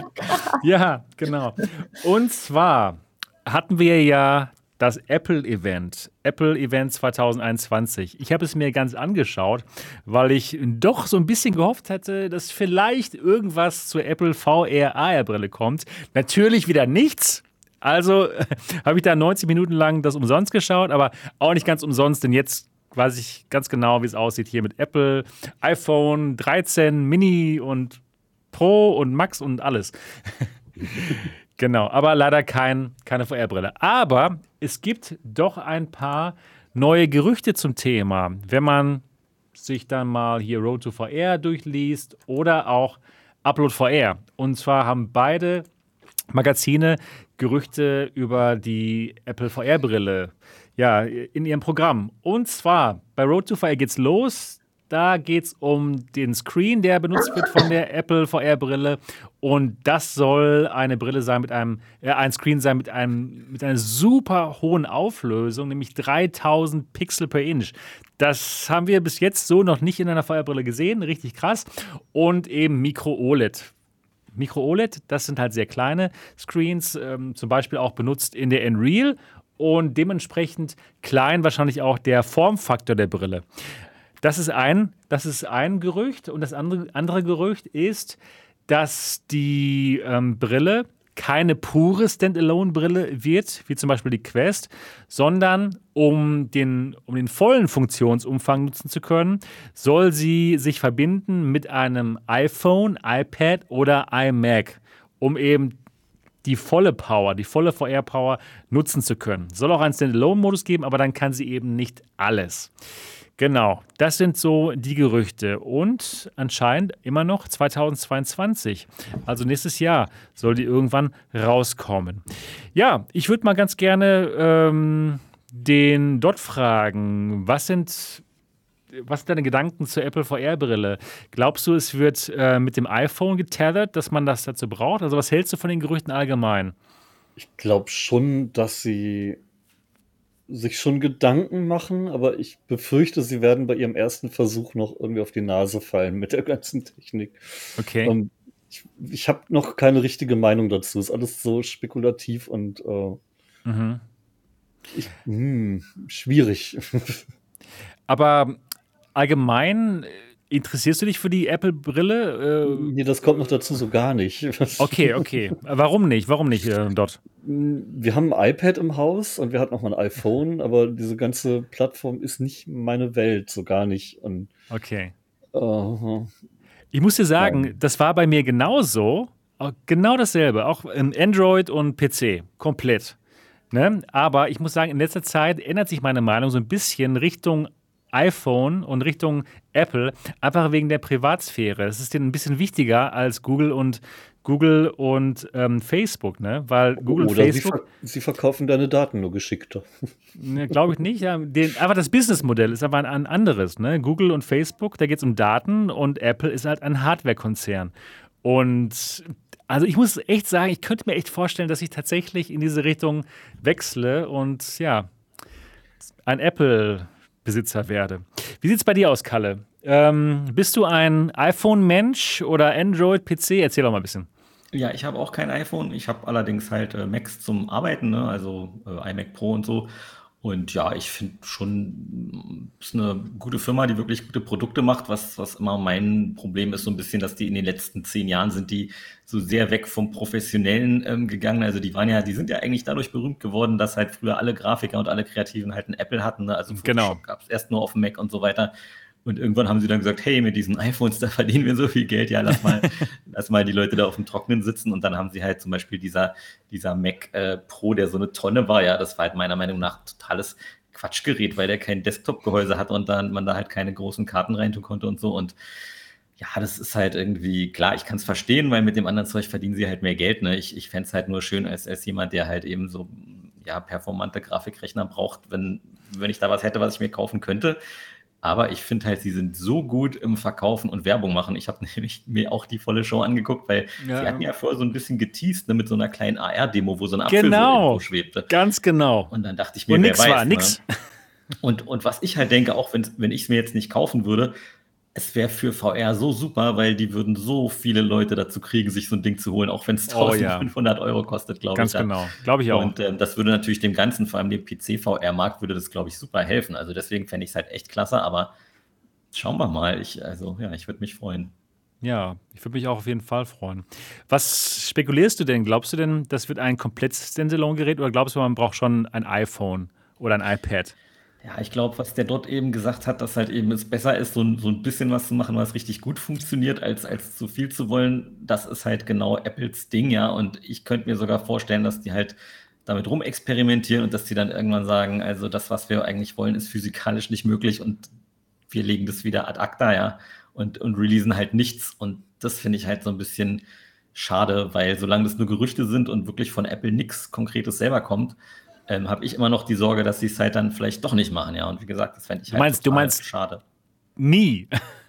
Na, vielleicht nicht. Das jetzt. glaube also, nicht. Vielleicht, vielleicht warten sie dann einfach noch fünf Jahre oder so. Ne? Aber oh, das ist also das wäre jetzt super oh, nee. schade. Aber ich bin da, ich bin da immer so ein bisschen Pessimist. Ich, ich versuche immer nicht, mir zu hohe Erwartungen zu machen, damit ich nicht enttäuscht werde. Oh, das macht Sinn. Also hier beim Alternative Realitäten Podcast lernt man fürs Leben. Sehr gut. ja. Sehr gut. Ja, und ähm, Niki, äh, bist du ein iPhone-Mensch oder ein Android-Mensch? Oder bist du ein VR-Mensch? Ich bin ein VR-Mensch. Also ich muss ganz ehrlich sagen, ich, ich glaube, ich besitze kein Gerät von Apple. Aber das ist jetzt nicht so, dass ich jetzt Apple ablehnen würde. Ich, ich kenne die Geräte einfach nicht. Äh, man hört aber viel Gutes. Wenn ich jetzt die Gelegenheit hätte, mal sowas auszuprobieren, warum nicht? Aber ja, letztendlich, auch wenn die jetzt irgendwie eine VR rausbringen, dann wäre meine erste Frage, kann ich damit meine Steam-Spiele zocken? Und ja, ganz bestimmt nicht. Ja, ganz bestimmt das, nicht. das ist es dann halt. Deswegen Ja, würde äh, sowas für mich dann äh, auch nicht in Frage kommen, weil VR ist für mich halt zocken. Und Mhm. ja, ich will da meinen Spaß haben, ich will zocken und wenn das nicht geht, dann fällt es halt raus. Ich glaube, es, es würde, man würde wahrscheinlich zocken können, aber dann wahrscheinlich eher so ein bisschen casual-mäßig. Also nicht so Half-Life Alyx, man kann irgendwie dann Steam VR emulieren, glaube ich nicht. Eher so ein eigenes System werden sie haben mit ihrem eigenen Store, aber eher so Casual-Dinger, vielleicht mit coolem Handtracking oder was. Naja, müssen wir mal abwarten. Ich bin auf jeden Fall richtig drauf gespannt. Und ja, Repo ist auch ein Fan. Repo schreibt, das Apple-Ökosystem ist schon sehr gut aufeinander abgestimmt. Ja, ich liebe es, ja. Kann ich verstehen. Alles arbeitet eben richtig, richtig gut zusammen. Ganz genau. Die Praxer hätte gerne eine Apple Watch, aber Oh ja, aber die sind auch sehr teuer. sind halt auch Und sehr äh, geht das denn mit, äh, mit einem iPad? Ich habe auch Ich kein hab keine Ahnung. iPhone. Ich glaube, das war, war Ihre Frage. genau, ich habe ich hab Ihre hat. Frage auf Twitter gesehen und dachte mir so, ja, das ist eine gute Frage. Aber ja, hat sich jetzt auch anders entschieden. Okay, okay. Ja, gut. Das war das Apple-Thema. Und jetzt geht's zum, zu dem, zu folgendem Thema. Jetzt reden wir über die Quest 2. Und zwar gibt es im Software Update 32, inzwischen gibt es schon 33, gibt es ein paar Hinweise auf das nächste Quest-Headset. Und zwar im Code findet man da Hinweise zur Quest 2 Pro. Nee, oder nee, Oculus Quest Pro, nicht Quest 2 Pro, Quest Pro. Und das Ganze sieht so aus, es sieht so aus, als würde es auch Face-Tracking geben und Eye-Tracking. Ja, ich muss sagen, ich bin da nicht überrascht von, denn es macht natürlich für Facebook Sinn, noch mehr Daten zu sammeln. Das ist keine Frage, keine Frage. Also ich, ähm, ich gehe. Können Sie euch noch schneller kicken? Danke. ich, gehe, ich gehe absolut davon aus, dass das nächste Headset von, von Oculus ähm, Augentracking haben wird. Ähm, dort, siehst du das auch so oder glaubst du nicht? glaube schon, dass sie das aus verschiedenen Gründen machen. Die Technikabteilung, weil sie die Vorteile sieht und die Marketingabteilung sagt ja, weil sie die Vorteile sieht. Genau, genau. Also es wird auf jeden Fall kommen, keine Frage. Mhm. Ja, genau. Ja, und dann musst du nur in die falsche Richtung gucken und schon wirst du wegen Hassrede gesperrt, Facebook, Zuckerberg, wenn du das hörst, ne? Ja, also ich wäre äußerst überrascht, wenn Zuckerberg diesen Podcast hören würde. Der ist Moderator in der, in der Oculus-Gruppe bei Facebook. Kannst du ihn ja mal posten. Ah, okay, okay, cool. Das ist natürlich interessant. Ja, macht absolut Sinn. Ne? Ähm, Kalle, denkst du auch, oder? Also, wenn das da schon im Code zu sehen ist, bin ich ja. auch 100% sicher, dass es kommt. Und man muss ja auch sagen, also für das Foveated Rendering wäre Eye-Tracking halt mega gut, weil man dann so viel Performance sparen würde. Wir haben das jetzt ja auch selber gemerkt. Oh, das macht Sinn, ähm, ja. Auf der Quest 1, ne, da gibt es ja halt eben äh, dieses, dieses Foveated Rendering, wo am Rand einfach die Sachen pixeliger sind, ne, weil es eh von der Linse so ein bisschen äh, verzerrt ist und so. Und da spart man so viel Performance. Also wenn man nur mhm. diesen, diesen Randbereich äh, so verpixelt macht, dann, dann äh, kann man doppelt so viele Polygone darstellen auf der Quest 1. Und ähm, daran sieht man halt eben, wenn, wenn es wirklich so ist, dass wo man hinguckt, dass nur dieser Bereich scharf gerendert wird und der Rest dann halt eben so pixelig ist. Ne? Da könnte man also so viel mehr irgendwie auch gerade aus der Quest 2 rausholen. Ähm, und da bin ich echt mal super gespannt, das in Aktion zu sehen. Das wird ganz bestimmt so kommen und genau mit diesem Feature werden sie dieses Headset dann auch bewerben. Da wird, das ist keine Frage, ja. Es wird genau das sein. Die Leute werden begeistert sein. Das Headset wird noch besser sein. Man kann aus demselben Chipsatz XZ2 dann noch mehr rausholen. Ich glaube nicht, dass sie einen anderen Chipsatz nehmen werden als XZ2, weil sie eben mit dem ganzen Zeug, was vorher kam, kompatibel sein wollen. Aber sie können eben dann noch mal mehr rausholen. Vielleicht noch höhere Auflösung, vielleicht, man, man weiß es nicht. Auf jeden Fall wird es noch besser sein und keine Frage, Facebook wird es anpreisen mit genau diesem Forwarded Rendering, dass man mit demselben Chipsatz noch mehr Leistung rausholen kann. Was sie nicht sagen werden, werden, glaube ich jedenfalls, dass man einfach noch mehr Daten sammeln kann. Dass diese Hinweise, dass, dass, diese da dass, dass dieser Datenschatz tatsächlich genau das ist, ein, ein wirklicher Datenschatz, den man wunderbar zu Geld machen kann. Und Auch wenn man sich das vielleicht schwer vorstellen kann, was man mit so Augenbewegungen machen kann, aber wenn ihr einen Text lest, wissen sie genau, wo ihr möglichst lange dran hängen geblieben seid, welche Keywords ihr besonders aktiv anschaut, wo ihr zuerst hinguckt, welche Zwischenüberschriften wichtig ja, sind. Ja klar, und da, da schalten die dann Werbung drauf. Ja, genau. Also, dass die wissen das dann, was Natürlich. deine Vorlieben sind. Und Natürlich. Oder auch bei irgendwelchen anderen, bei, bei normalen Werbeanzeigen. Wohin schaut ihr? Und diese Arten von Analysen können Sie dann perfekt verkaufen an diese Werbetreibenden. Ne? Die Werbetreibenden, die wollen natürlich genau wissen, wie gut, funktionieren ihre, wie gut funktioniert ihre Werbung. Das ist was, wo sie normalerweise Fokusgruppen für bezahlen würden, die genau auch dann äh, so ähm, Augentracking benutzen. Ne? Und das brauchen sie eben nicht, weil Millionen von Leuten das umsonst für sie machen, diese Arbeit, und da sogar noch Geld für zahlen. 350 Euro. Und ja, das ist schon ein Ding. Und deswegen muss ich sagen, ich persönlich würde es ähm, fairer finden, wenn Facebook dann sagt, okay, hier ist eure 350 Euro Quest 2 Pro, die ist so günstig, weil sie eben durch eure Daten finanziert wird. Ganz klar. Ne? Und hier ist die Quest 2 Pro, die 500 Euro kostet und da machen wir das eben nicht und die ist eben nicht mit euren Daten finanziert. Das würde ich toll finden, genau wie bei dem Amazon Kindle, wo das so ist. Da gibt es eben diese günstige Version, da hat man ein bisschen Werbung drauf, aber dann weiß man das auch. Das wäre für mich so, das wäre einfach nur genial und diese Transparenz, die fehlt mir. Denn den meisten Leuten ist es eben nicht bewusst, was da passiert. Oder sieht ihr das anders? Die, die wenigsten denken darüber nach. Ja. ja.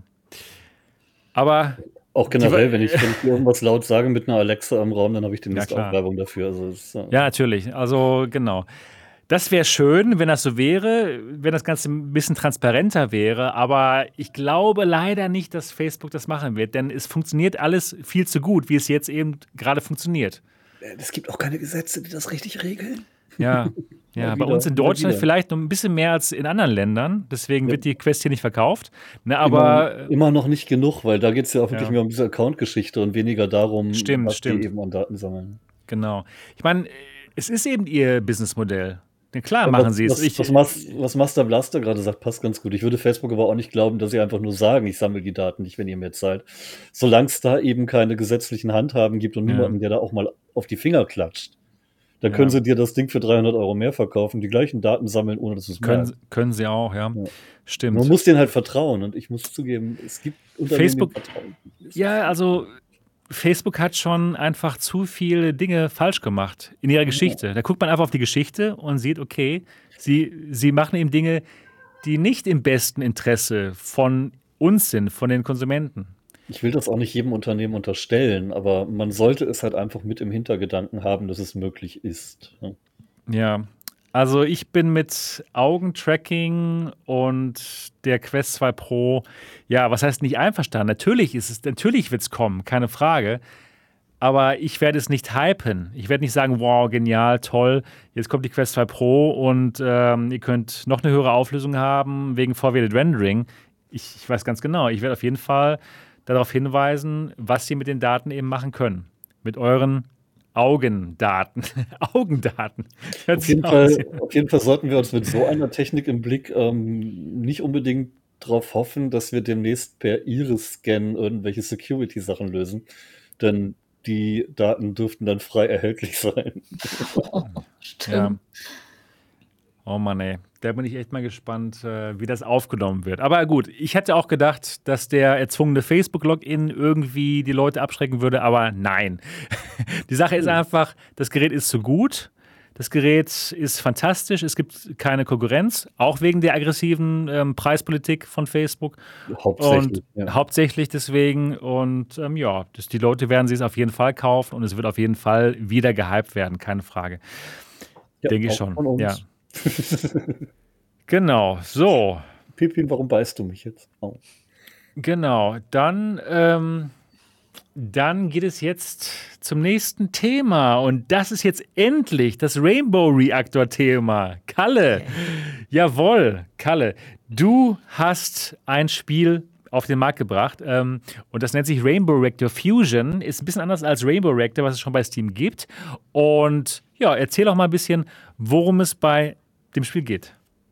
Ja, also Rainbow Reactor gibt es ja schon seit 2019 und ähm, es war unsere Idee, dass man halt eben dieses bekannte Bälle werfen oder halt die, die bunten Kugeln, die man so vom Handy kennt, ne, dass drei gleichfarbige Kugeln nebeneinander landen müssen, sich dann auflösen, dass man das ja mal cool in VR machen könnte, weil wenn man die Bälle wirklich selber aufheben muss und dann halt wirft, dann ist das halt ähm, was ganz anderes, weil es ja so ein bisschen mehr so eine sportliche Komponente kriegt und man nicht einfach nur mit irgendeinem so Zeiger irgendwo hinzielt und dann dahin schießt den Ball, sondern man muss halt wirklich werfen, so ein bisschen wie auf dem Rummelplatz beim Dosenwerfen oder so.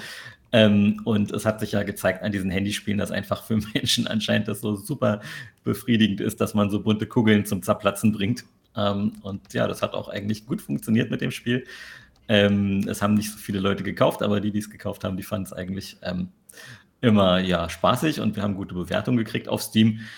Und dann haben wir es ja irgendwann geschafft, ähm, dass wir auch eine Quest-Version machen durften. Allerdings, ähm, als wir dann mit, mit Oculus ins Gespräch kamen, haben sie gesagt, ja, ähm, ihr wisst ja wahrscheinlich, dass die Leute in VR, die wollen ja heute schon größere Spiele haben, ne? die wollen nicht mehr so ein einfaches Zeug haben wie Tetris oder so.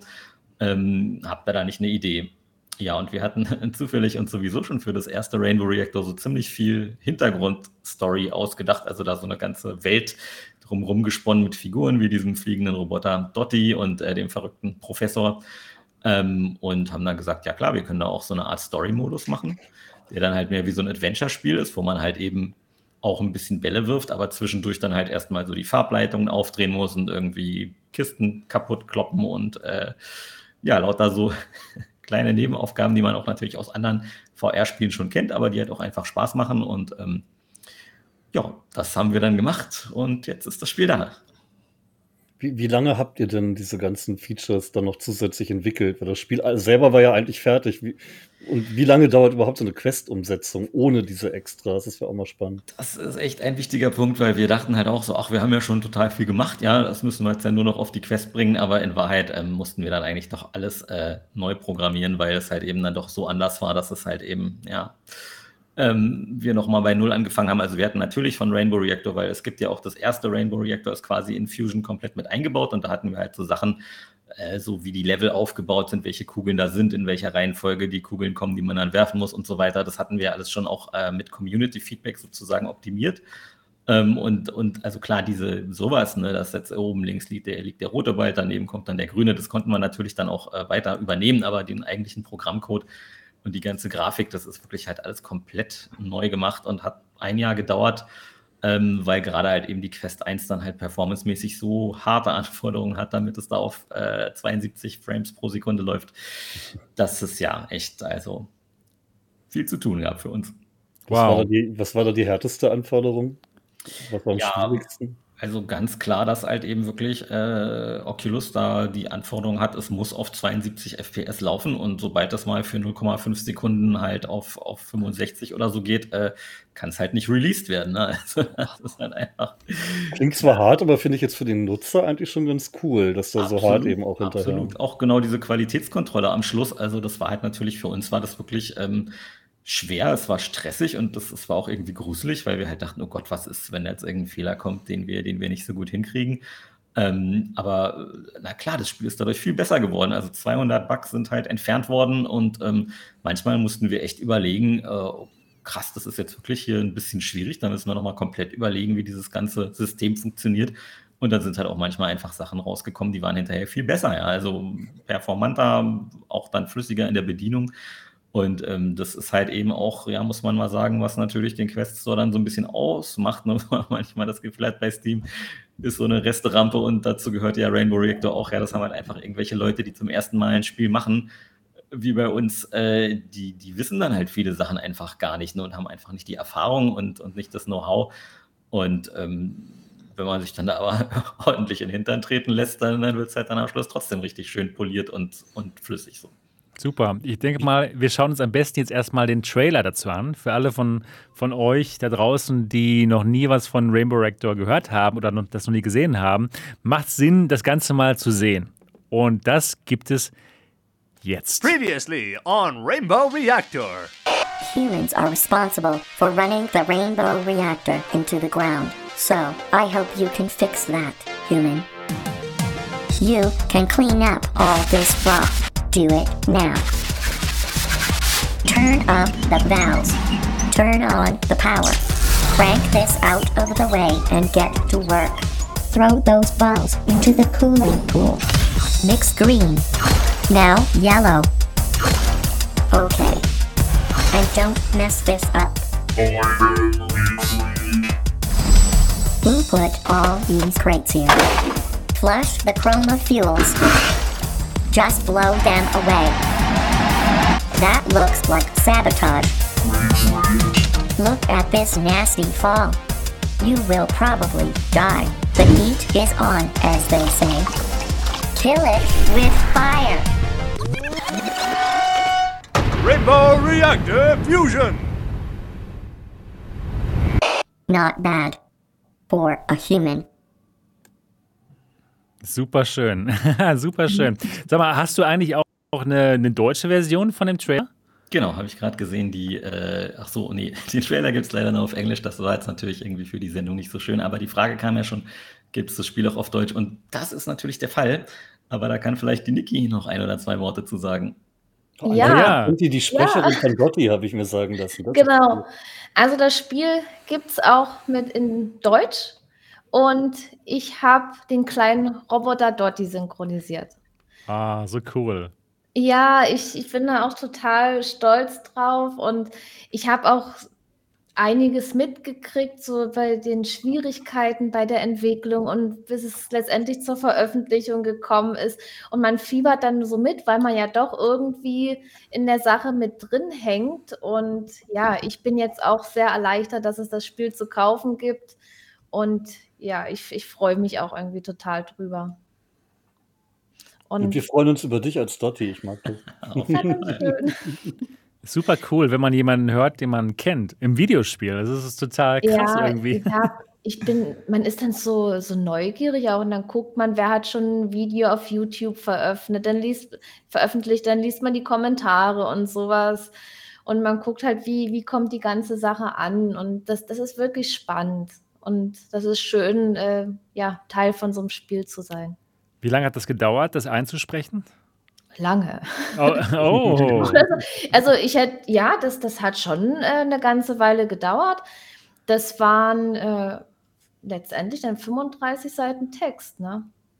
Wow. Ja, und dazu und, kam ja noch, dass äh, wir das ja nicht alles auf einmal machen konnten, weil sich das, die Story noch so ein bisschen entwickelt hat, genau. während wir gearbeitet haben. Das heißt, es gab dann Änderungen, manche Sachen äh, mussten dann neu gemacht werden oder kamen halt dazu. Und ähm, ja, da hat mir Niki dann auch immer so ein bisschen leid getan, aber es war halt echt eine Riesenhilfe, weil ich meine, das äh, für uns war auch halt natürlich ein riesen, Riesending, dass halt ähm, natürlich äh, so eine Hollywood-Synchronisation halt mega viel kostet und aber laut unseren Statistiken halt nur 15 Prozent der Spieler von Rainbow Reactor halt deutschsprachig sind und ähm, ja, da ist man dann halt als kleiner Entwickler schon so ein bisschen äh, in der Bredouille, wenn man halt weiß, so eine, so eine Hollywood-Stimme, die, die nimmt halt bis zu 500 Euro die Stunde. Ne?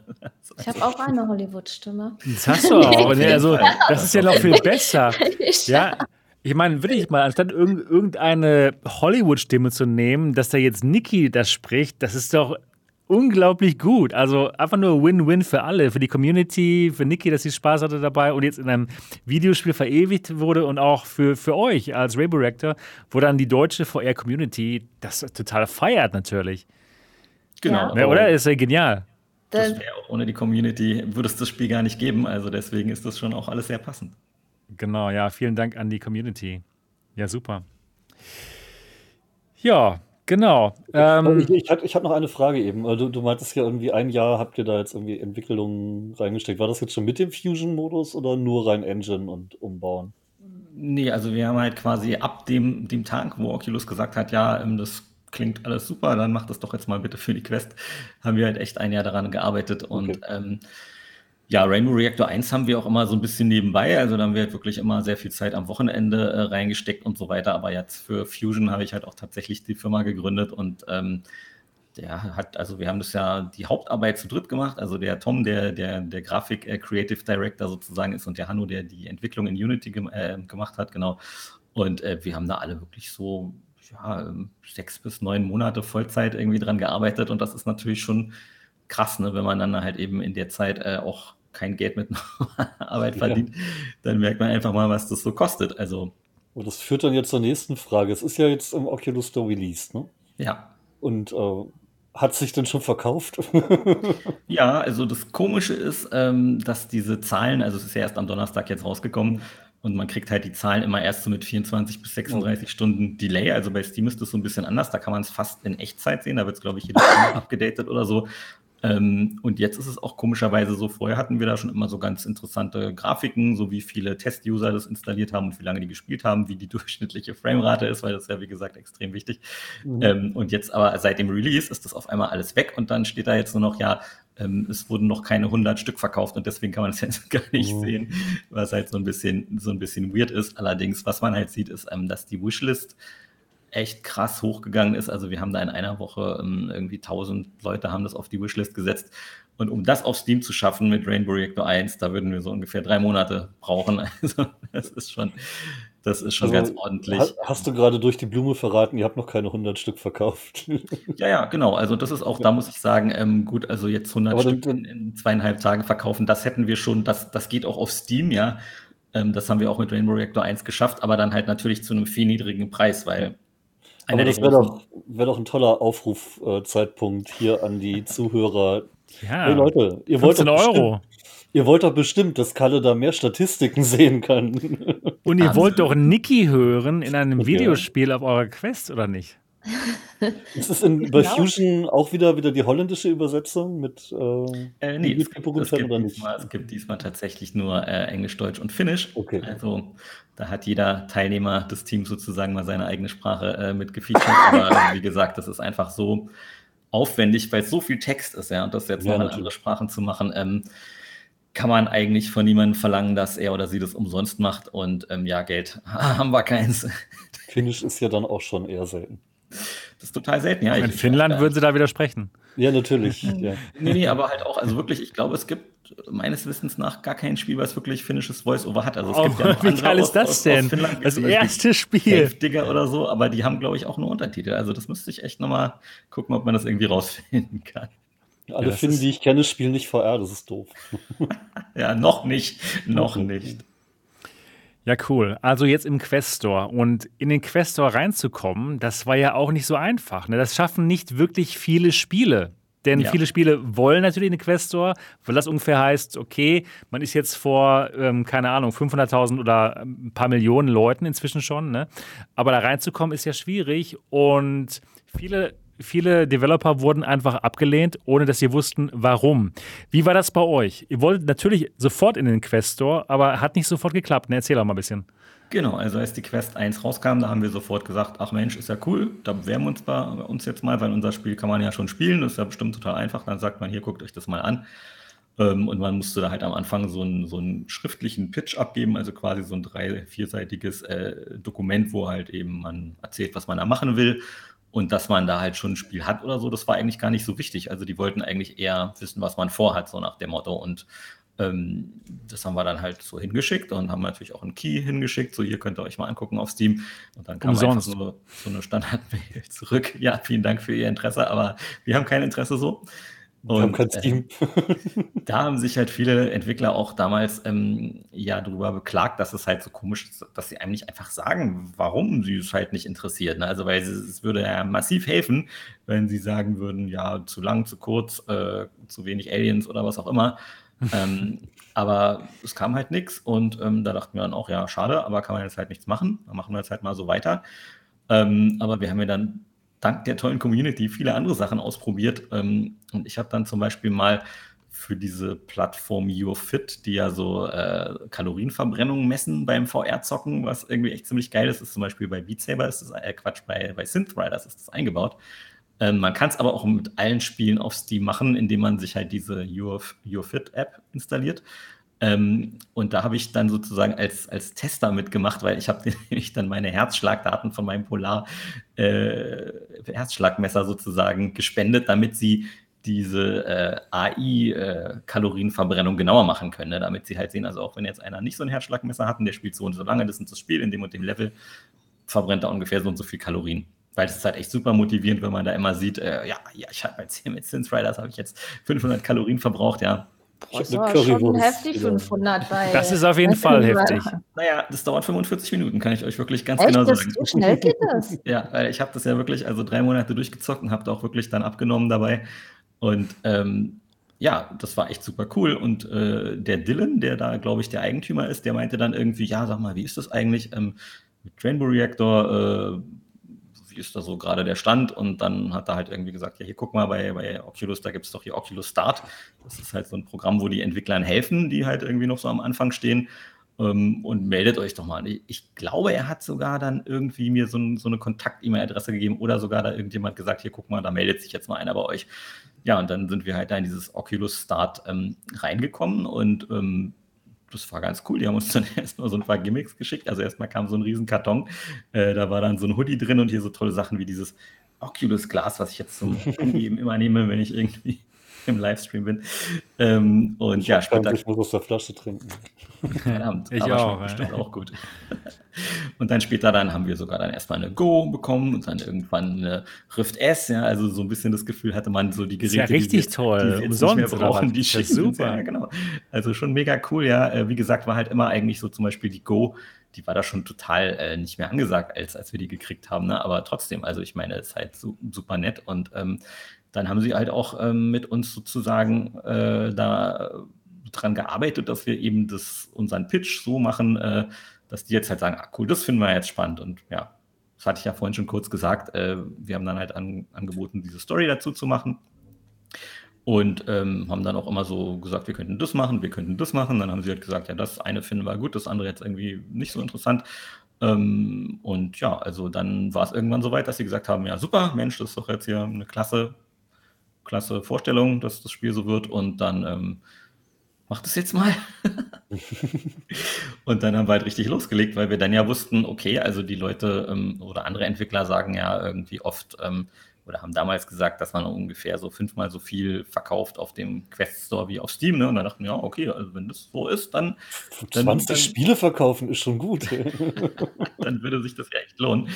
Ähm, und deswegen habe ich dann halt auch die Firma gegründet und ähm, ja, bin da sozusagen, also so ähnlich wie Sebastian ja auch damals gemacht hat, so voll reingegangen, ne, mit natürlich auch so einem relativ großen Risiko. Und ja, wenn ich jetzt sehe, wir haben noch keine 100 Spiele verkauft, denke ich mir natürlich auch, hm, ob das jetzt so schlau war. Aber wir stehen ja noch ganz am Anfang und jetzt war ja auch erst der Podcast. Genau, also erst jetzt, erst jetzt geht es ja richtig los.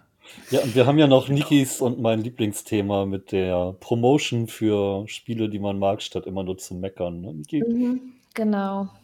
Ja, aber wenn man das so hört, erstmal, wie viel Arbeit in so einem Spiel steckt äh, und wie hart das auch ist, in den Quest äh, zu kommen und wenn dann die Verkaufszahlen so gering sind, das, das ist schlimm. Und deswegen sind auch die Entwickler, es geht jetzt nicht nur um Rainbow Reactor Fusion, aber generell die Entwickler, gerade im VR-Bereich, sind auf die Käufe angewiesen und natürlich auch auf die Bewertungen. Und wenn das Spiel gefällt, dann müssen wir das einfach auch als Community dann bewerten, jeder einzelne von uns, weil jede Bewertung zählt. Und das ist ganz, ganz wichtig. Ja, wir haben uns alle viel zu sehr angewöhnt, immer nur zu meckern, statt auch genau. mal zu sagen, wenn was okay ist. Ja, manchmal hat man das Gefühl, aber ja, es ist halt wirklich so, dass eben genau auch wie beim Podcast so ein Daumen rauf oder diese Bewertungen halt irgendwie, ähm, die sind halt einfach heutzutage das Ding, ne? weil halt eben gerade auf Steam gibt es halt unglaublich viele Spiele äh, und die meisten davon gehen einfach sang- und klanglos unter, weil halt eben so kleine Entwickler kein Geld haben, da irgendwie Werbung auf Google oder so zu mhm. schalten. Ähm, und selbst im Quest Store ist es so, natürlich sieht man jetzt erstmal, dass Rainbow Reactor Fusion da jetzt eine Neuerscheinung ist. Ne? Und solange das da steht, kriegen es halt unglaublich viele Leute jeden Tag äh, zu Gesicht. Und wenn sie dann sagen, ach Mensch, das Vorschaubild sieht aber cool aus, dann gucken sie sich vielleicht den Trailer an. Wenn sie den dann auch noch cool finden, dann kaufen sie es vielleicht. Aber wenn es dann halt vorbei ist ähm, und sozusagen der Algorithmus gemessen hat, das ist nicht so interessant, das Spiel für die meisten, dann ist es halt auch einfach weg. Und das ist halt schon ähm, ja, so ein bisschen hart, dass das halt auch Computer entscheiden können, was eigentlich gut ist und was nicht. Computer, die halt nicht mal zwischen Satire und realen Hassrede-Aussagen unterscheiden können. Oh. Da, machen, da macht halt eben die Community den riesen Unterschied, weil es war ja auch ja. schon bei Rainbow Reactor so. Äh, da haben wir halt echt super wenig äh, erstmal Umsatz gehabt oder so und da hätten wir auch sagen können, ach komm, das bringt ja überhaupt nichts, diese VR-Spiele selber machen ähm, lass mal aufhören. Aber es gab immer so nette Leute, die dann halt irgendwie gesagt haben, ach Mensch, ist doch total toll. Oder dann halt mal so Sachen. Einer hat mal geschrieben, ja, er wär, hätte chronische Rückenschmerzen und er hätte, sein Arm hätte sich seit Jahren nie so gut angefühlt, seit er immer regelmäßig Rainbow Reactor spielt. Und da ist man dann natürlich so happy drüber und, und ähm, denkt sich, ja, das ist halt eben vielleicht sogar mehr wert als Geld, ne, solche, so nettes Feedback zu kriegen und so. Und ähm, das, das motiviert schon un, ungemein, da einfach weiterzumachen. Das glaube ich. Das ist auf jeden Fall richtig genial. Ähm, als, ja. Entschuldigung. Also als normaler Spieler unterschätzt man das auch, weil man, man ist da ja nicht so drin. Das heißt, man, man kauft sich ein Spiel, man spielt das, aber man denkt jetzt nicht groß drüber nach, dass man das irgendwie reviewen könnte oder wenigstens einen Daumen hoch oder sonst was. Weil es halt so weit weg aus der Lebensrealität und was soll das schon bringen? Aber es bringt eben tatsächlich doch was. ja, abgesehen davon muss ich sowieso sagen, ich bin ja wirklich, also Zocker, seit ich irgendwie acht oder neun bin und ähm, habe auch ja teilweise selber schon Kritiken geschrieben für, für Zeitschriften und so. Und da denkt man, man weiß alles über Gaming, man kennt sich da ganz genau aus, ja. Und das, ähm, das dann aus, mal aus der Perspektive des Entwicklers zu erleben, das ist so krass, ja. Das hätte ich nie gedacht, dass ich da so überrascht bin. Ähm, und auch jetzt eben zum Beispiel sowas wie dieser Quality-Check, ja. Also das hat uns so viel gebracht, dass die da wirklich ein paar Wochen unser Spiel super brutal auseinandergenommen haben. Ähm, weil jetzt, jetzt zocke ich halt auch andere Games mit anderen Augen und weiß erstmal, wenn da irgendwas nicht läuft in so einem Open-World-Spiel, dann weiß ich halt jetzt genau, warum das so ist. Und also, das ist einfach super interessant und hilft ja auch, wenn man dann selber Spiele macht, äh, damit die einfach besser werden, krass viel weiter. Und wenn also, bei einem Quest-Spiel irgendwann, ich unterbreche dich dauernd. Nee, ist okay, nee, nee, ich habe gar nicht angefangen gehabt. wenn, wenn bei einem Quest-Spiel plötzlich die Grafikqualität runtergeht, dann weißt du, okay, da waren sie bei 69 FPS, deshalb. genau. Wird mal in den Schachbrettmodus geschaltet. ja. Jetzt aber. Ja, gut. Ich wollte eigentlich einfach nur fragen, äh, wann war denn der Zeitpunkt, wo du wusstest, ja, es lohnt sich, ähm, da zu versuchen, ganz in den Store zu kommen von, von der Quest und dann nochmal Geld zu investieren? Oder, oder wusstest du schon, äh, nachdem du im Startprogramm warst und ähm, Oculus euch gesagt hat, okay, wenn ihr es so macht, dann werden wir höchstwahrscheinlich das aufnehmen? Oder haben sie gesagt, okay, wenn ihr es so macht, dann werden wir euch aufnehmen? Also wie, wie lief das genau ab? Das ist wahrscheinlich interessant für alle, die da rein wollen in den Store. Genau, also sie haben dann gesagt, nachdem der Pitch halt äh, fertig war, ähm, da kriegt man dann wirklich sozusagen eine Zusage, dass sie es dann halt rausbringen.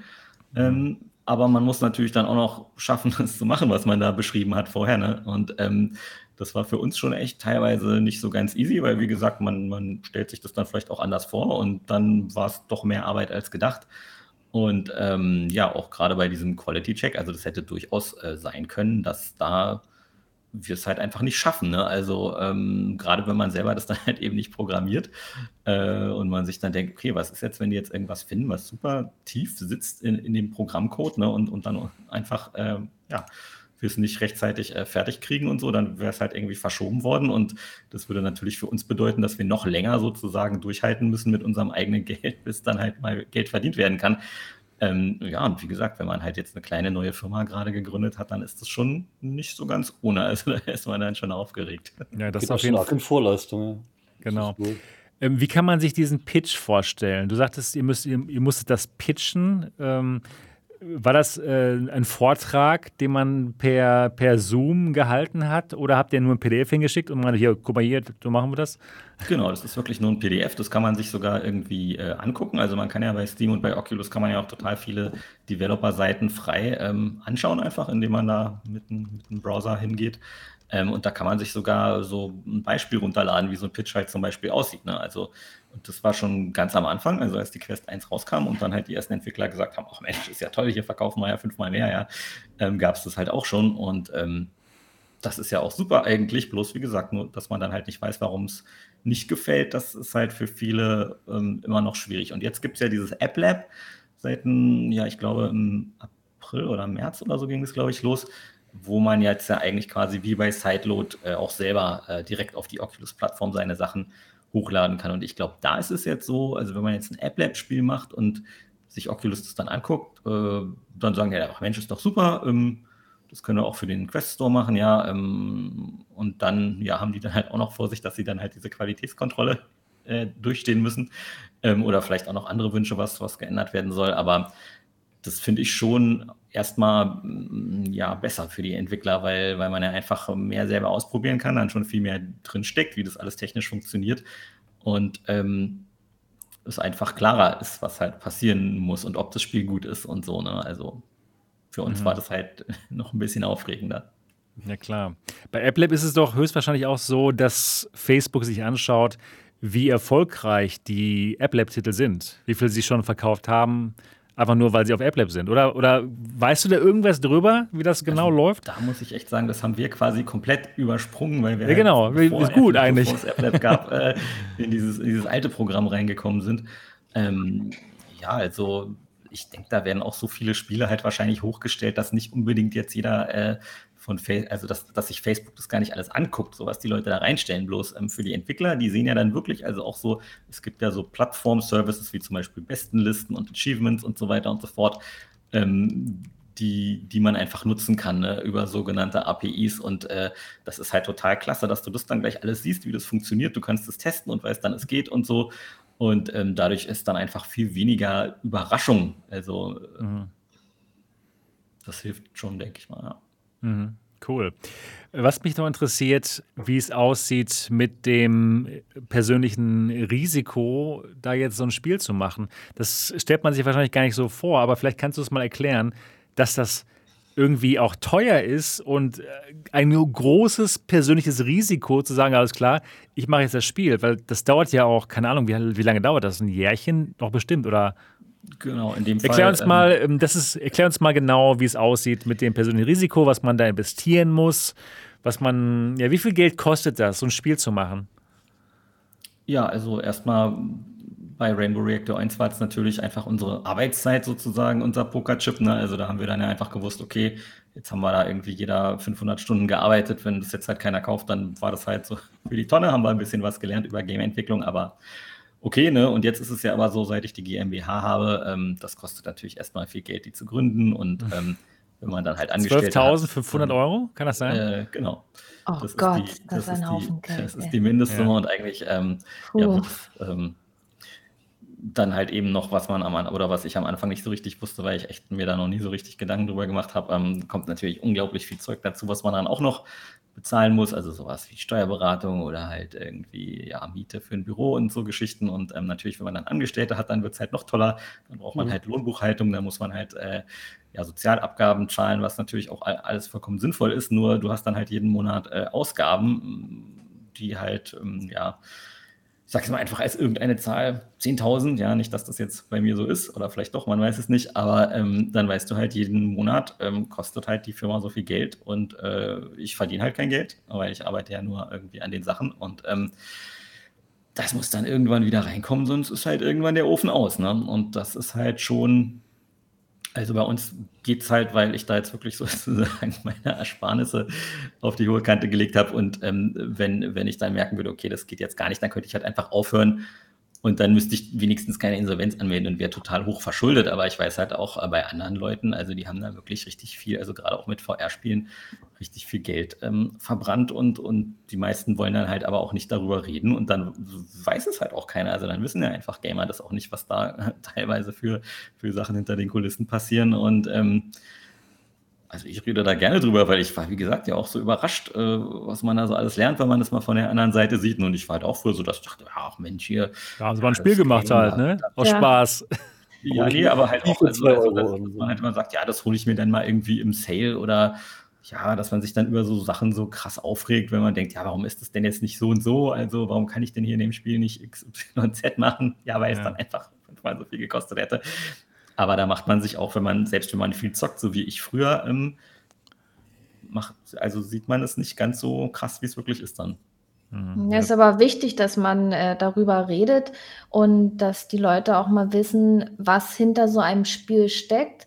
Es muss einem immer bewusst sein, hinter den Spielen stehen Menschen, wo ein Großteil dieser Menschen das nicht nur als Hobby macht, sondern das ist der Beruf, wo und, und das Geld muss ja einkommen, um sich Essen zu kaufen, um wohnen zu können und so weiter. Also auch ein Spieleentwickler hat äh, die ganz normalen Ausgaben wie jeder andere Mensch auch. Und YouTuber ja, übrigens und auch. YouTuber auch, genau. Das, das ist ja, das ist ja genau äh, so eine so eine Sache bei den YouTubern. Es gibt YouTuber, die machen das hauptberuflich. Das, das ist ein knallharter Job ähm, wo auch viel Geld draufgehen kann. Zum Beispiel, das ist ja jetzt kein Geheimnis, zum Beispiel bei Sebastian mit dem Studio. Das finanziert sich auch nicht von alleine, ja. Nee, es und, ist und das, leider echt teuer, das, Jede, jeden Monat. Einem, und das muss einem äh, immer bewusst sein. Und ich habe jetzt auch schon selber eine Erfahrung gemacht, da dachte ich, huch, so reagieren die Leute drauf. Und das war jetzt zum Beispiel, wo wir jetzt gerade beim Thema sind, würde ich es auch gerne ansprechen. Ich habe ja die äh, VR-Headset-Box vorgestellt und dann habe ich eben einen Kommentar bekommen, hätte ich gewusst, dass das ein Werbevideo ist und bla bla. Ja, natürlich ist es ein Werbevideo, für das ich kein Geld bekommen habe, sage ich gleich so, weil das würde ich ja dann auch kennzeichnen, dass das bezahlte Werbung ist. Aber ja, ich habe halt äh, diese Box auch etwas beworben, um zum Beispiel dieses kleine Unternehmen zu unterstützen, die diese Boxen herstellen. Ja, das ja ist warum Leben, auch nicht? das ist ein Geben und ein Nehmen. Das ist einfach die, die Leute, die wollen sich was aufbauen und, und da, da will man helfen, aber man ist auch selber dankbar, wenn man mal eine Werbung machen darf, äh, die bezahlt wird. Ja, das, das ist nicht so, denn denn ich habe es auch schon bei größeren YouTubern gesehen, dass dann Hate kommt. Ja, warum macht der jetzt Werbung und dies und jenes?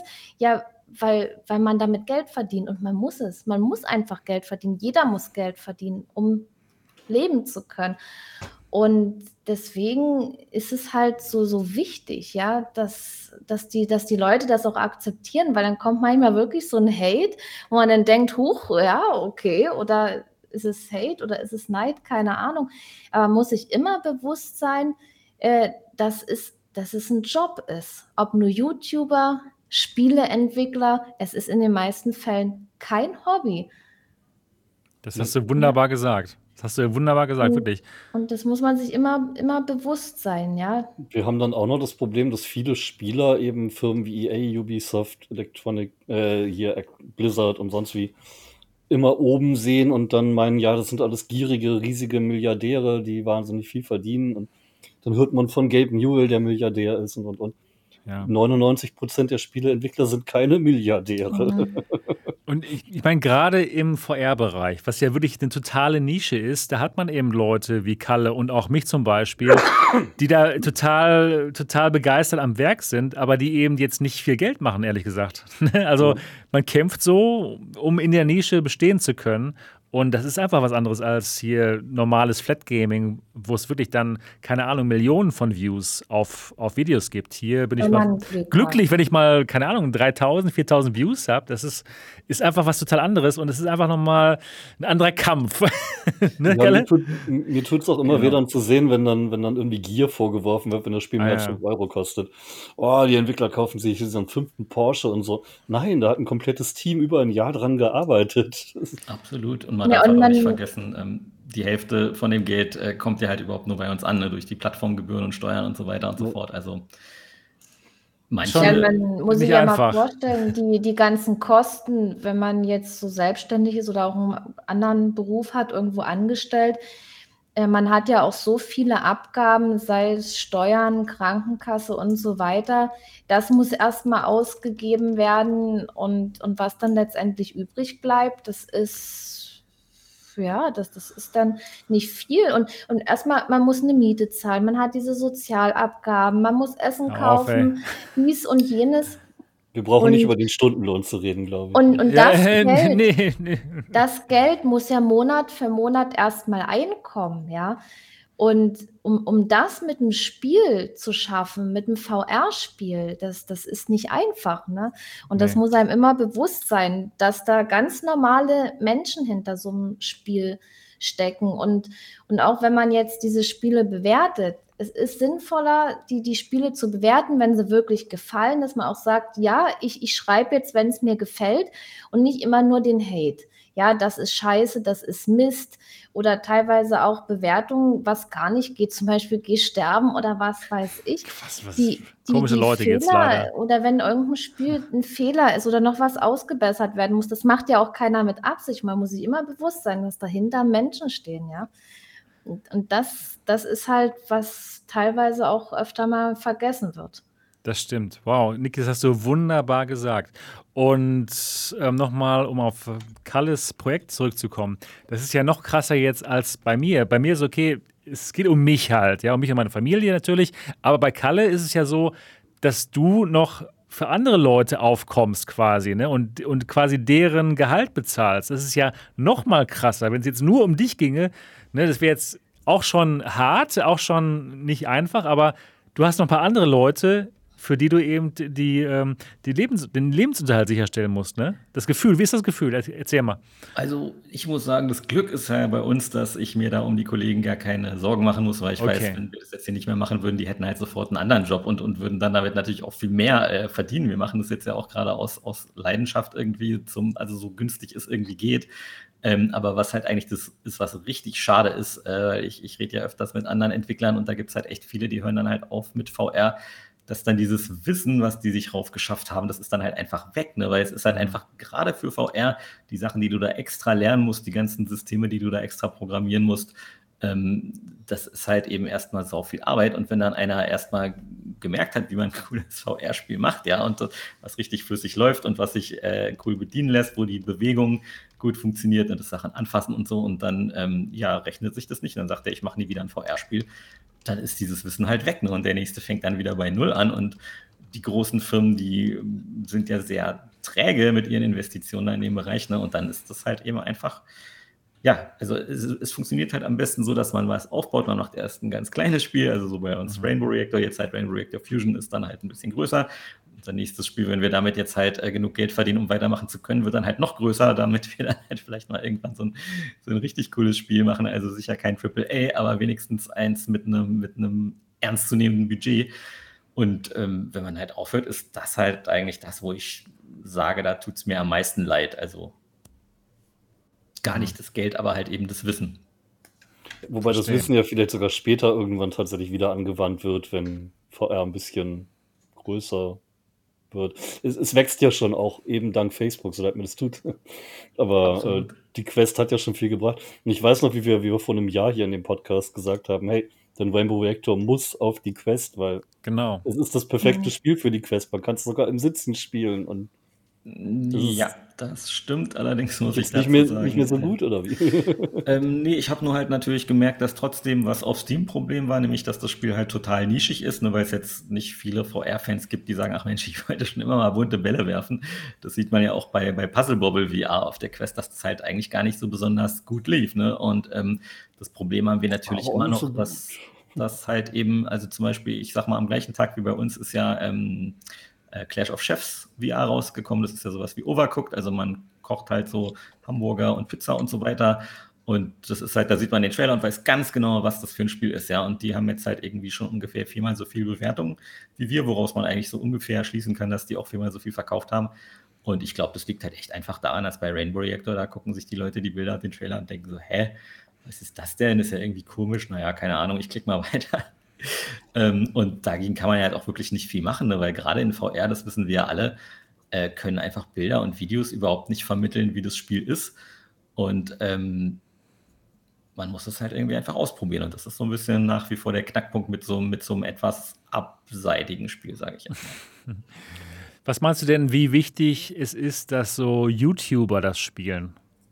Fürs Marketing. Das ist äh, garantiert extrem wichtig. Also Meinst du extrem wichtig? Ich, ich habe mich gerade äh, mit, dem, mit dem Entwickler von äh, CubeVR mal wieder unterhalten ja. im Discord und der hat auch gesagt, ja, der hat so ein mega Glück, er weiß gar nicht wieso, aber halt irgendein so großer YouTuber, ähm, irgendwie Habi 147 oder so, den kannte ich gar nicht, aber der hat halt wohl ein Video darüber gemacht und dann hätte er das sofort an den Verkäufen gesehen, ja. Wow. Krass, ey. Hm. Ja, ja, klar. Selbst, selbst wenn ein Video nur so semi äh, positiv ist, wenn jemand da genau sein Spiel drin wiedererkennt, dann kauft es ja vielleicht trotzdem. Genau, also wie gesagt, meistens ist ja das Problem, die Leute wissen nicht, dass es dein Spiel gibt, ja. Und gerade ja. für einen kleinen Entwickler, der sich einfach keine, keine Werbung leisten kann, also da gibt es ja echt so viele, zum Beispiel dieses Orkana-Konflikt, was ja Niki auch mal öfters äh, gespielt hatte, ist ja auch von einem deutschen Entwickler. Öfters gespielt? Ich habe es durchgespielt. Siehst du, das ist ich doch mehr als mehr das als ist mal was. Ich habe es durchgezockt, weil mir das Spiel sehr gut gefallen hat. Das, genau. ich, hab, ja ich wollte es am Anfang nicht spielen und dann dachte ich so, ach ja, warum schreibt er jetzt gerade mich an, der Entwickler? Ich, ich kann doch Strategie gar nicht, ja. Und dann habe ich das an, ich habe das aber auch so gesagt, dann habe ich das angefangen zu spielen. Der Entwickler war mit im Chat drin, der hat mir ein bisschen geholfen und dann bin ich in dieses Spiel reingekommen und das war so geil. Vor allen Dingen, man konnte dann umschalten und, und selber als Mensch dort mitkämpfen mit seinen Einheiten. Man hatte die äh, Strategieansicht, wie halt so ein klassisches Strategiegame. Und ähm, wenn die Einheiten zum Beispiel angegriffen wurden oder irgendwas, konnte man sich selber an irgendeiner Stelle dazuschalten, zum Beispiel die Feinde ablenken oder selber mit bekämpfen.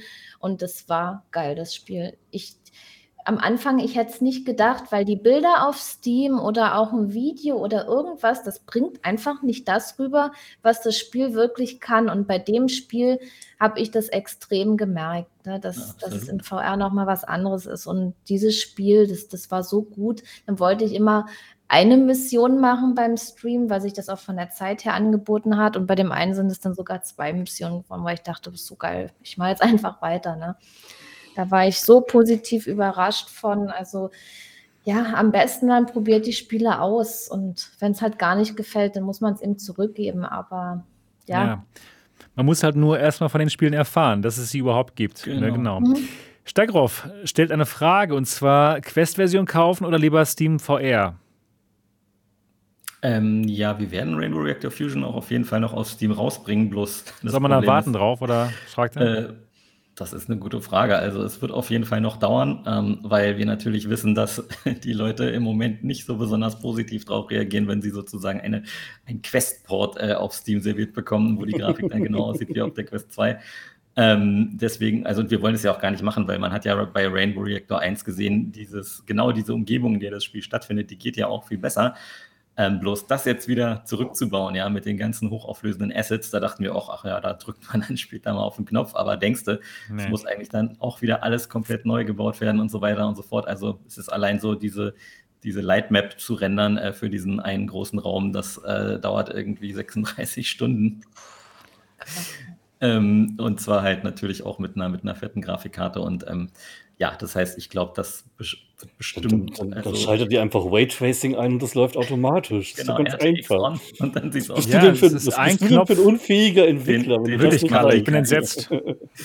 genau, also ich glaube, das wird bestimmt mit der Steam-Version irgendwie äh, erst ja im Februar, März ähm, was und ja, wir freuen uns natürlich, wenn trotzdem schon mal jemand in die Quest-Version ähm, reinschaut. Ähm, und ja, das alte Rainbow Reactor gibt es ja auch noch. Das ist übrigens ähm, ab nächsten Dienstag, glaube ich, auch mal wieder im Sale. Da kann man es dann sehr günstig äh, mitnehmen. Also wenn uns jemand eine Currywurst ausgeben möchte, holt euch am das Haupt, doch gerne. Am, am, Hauptspiel verzichtet man ja auch auf nichts, weil der Kern ist ja irgendwie dann trotz Adventure-Elementen identisch.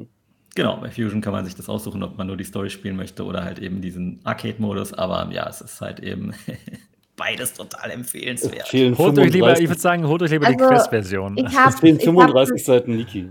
Ich habe das Spiel noch nicht gespielt, aber ich weiß ja, um was es geht. Und ich kann schon mal so viel verraten, dass es eine tolle Story ist, wo es auch eine Wendung gibt. Und ja, man kaufen. sollte das Spiel kaufen. Genau, kaufen. Einfach genau. kaufen. Genau. genau. Kaufen. Kaufen. Aber ich werde das, ich habe jetzt ja generell in letzter Zeit auch sehr wenig Zeit gehabt zum Zocken, aber das ist jetzt so ein Spiel, wo ich dann mal wieder rangehe. Auch mit der Quest, obwohl das immer ein bisschen schwierig ist, damit irgendwas aufzunehmen. Zumindest für mich, weil ich mich damit noch nicht so wirklich beschäftigt habe und sehr selten die Quest nutze.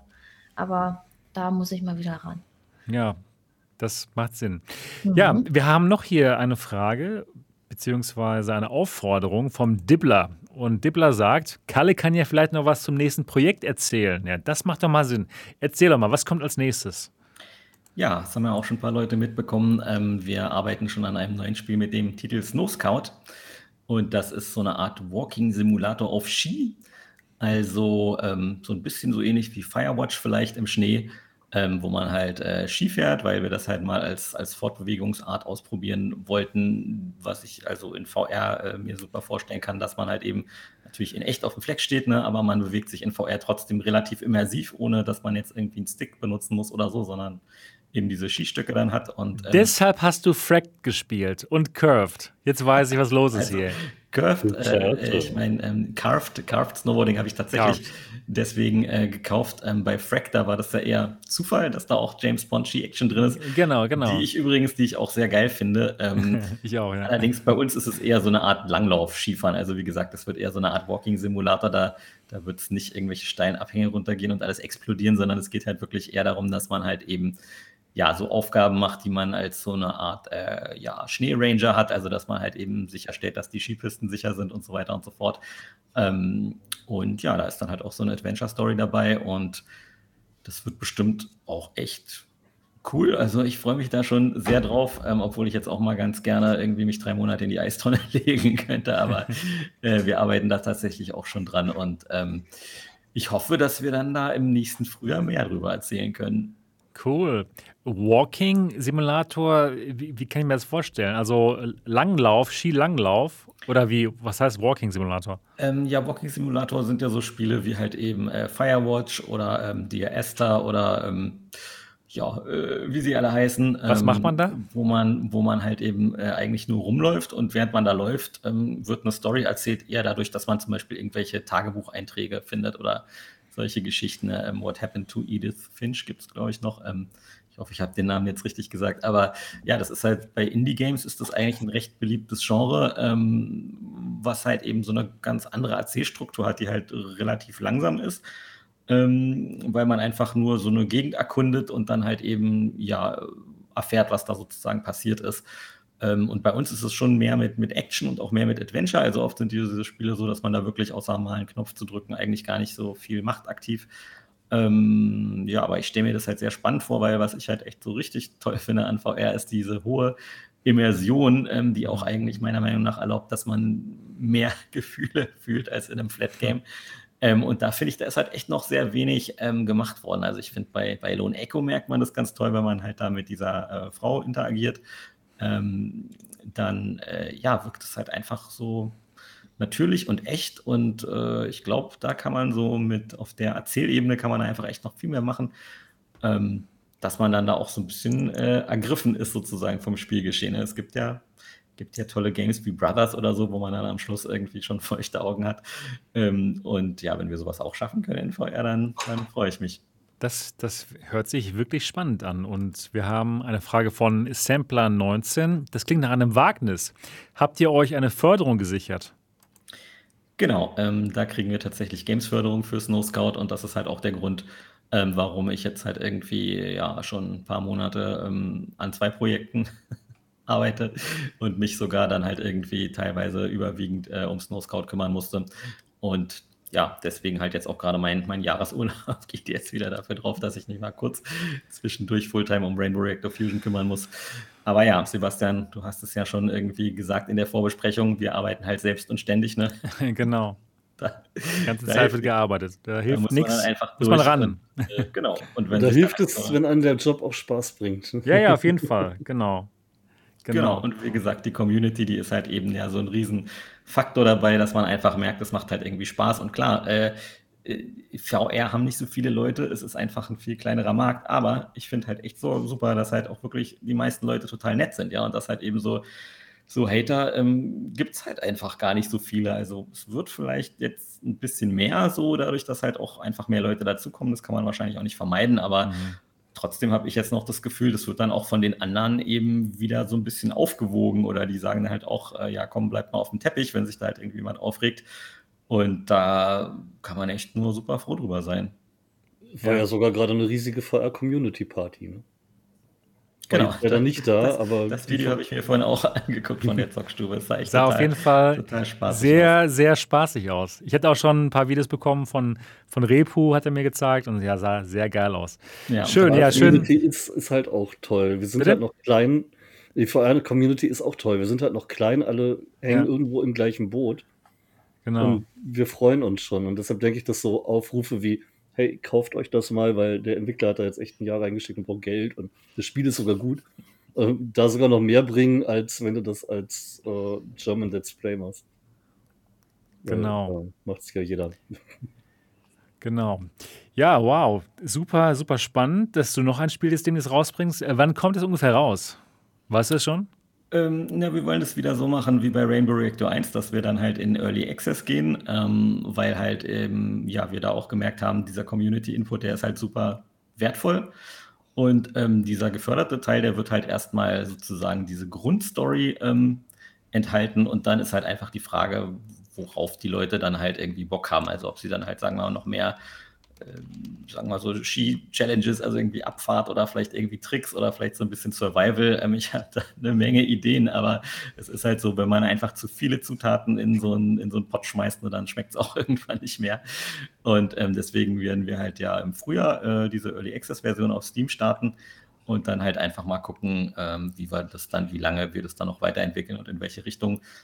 Aber ja, das wird bestimmt echt super. Also ich freue mich da schon drauf und ähm, auch, dass es eigentlich ein ganz anderes Thema ist jetzt als, als Rainbow Reactor Fusion, das äh, lässt einen natürlich damit. Ja, total anders, ne? Es ist gar nicht mehr so, so, so casual wie eben Rainbow Reactor, sondern halt mal was ganz anderes. Aber komm, irgendwo in dem Spiel muss man einen Ball werfen und der muss bunt sein.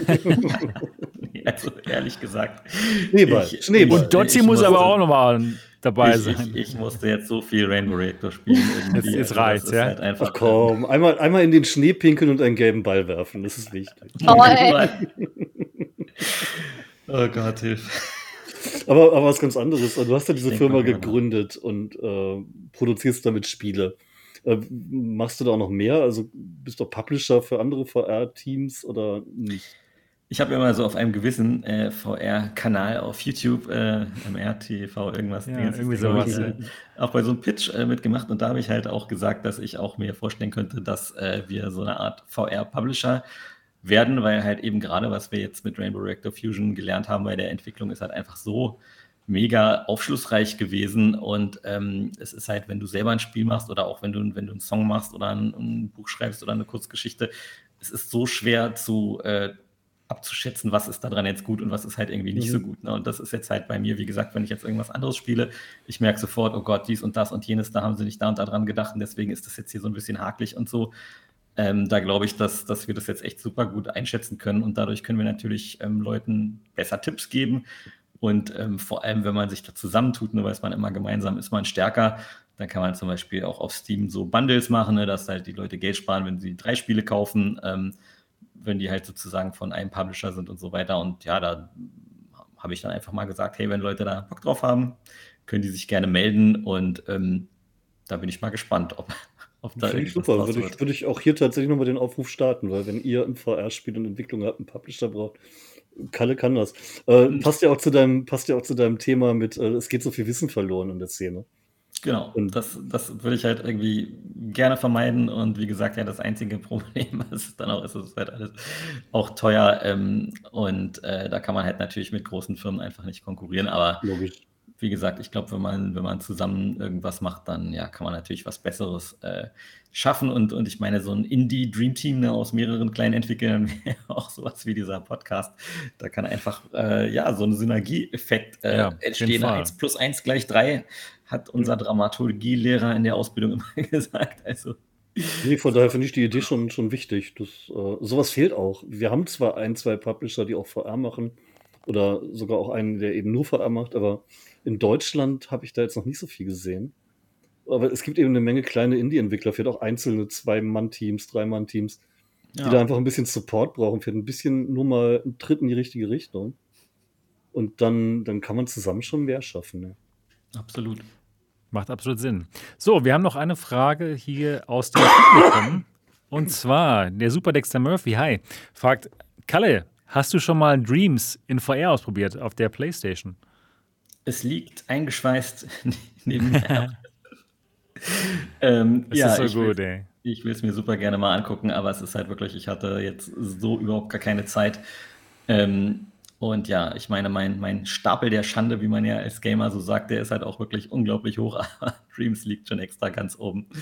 Ähm, und ich glaube, dass es halt auch wirklich eine super ähm, ja, Möglichkeit ist, um die Sachen, die ich jetzt gerade gesagt habe, auch einfach mal für sich auszuprobieren. Also äh, wenn man jetzt sich überlegt, ob, ob Game Design was für einen ist, ähm, dann kann man es damit einfach mal testen und halt auch daraus schon sehr viele Schlüsse ziehen, ähm, wie man halt ein cooles Spiel macht, was Spaß macht. Also ja, du kannst damit wirklich alles machen. Das ist unglaublich und jetzt eben sogar auch VR-Spiele. Genau, finde ich auch. Man, wenn man sich für das Thema interessiert, kann man einfach mal mit Dreams anfangen und schauen, ist das was für mich, ja oder nein.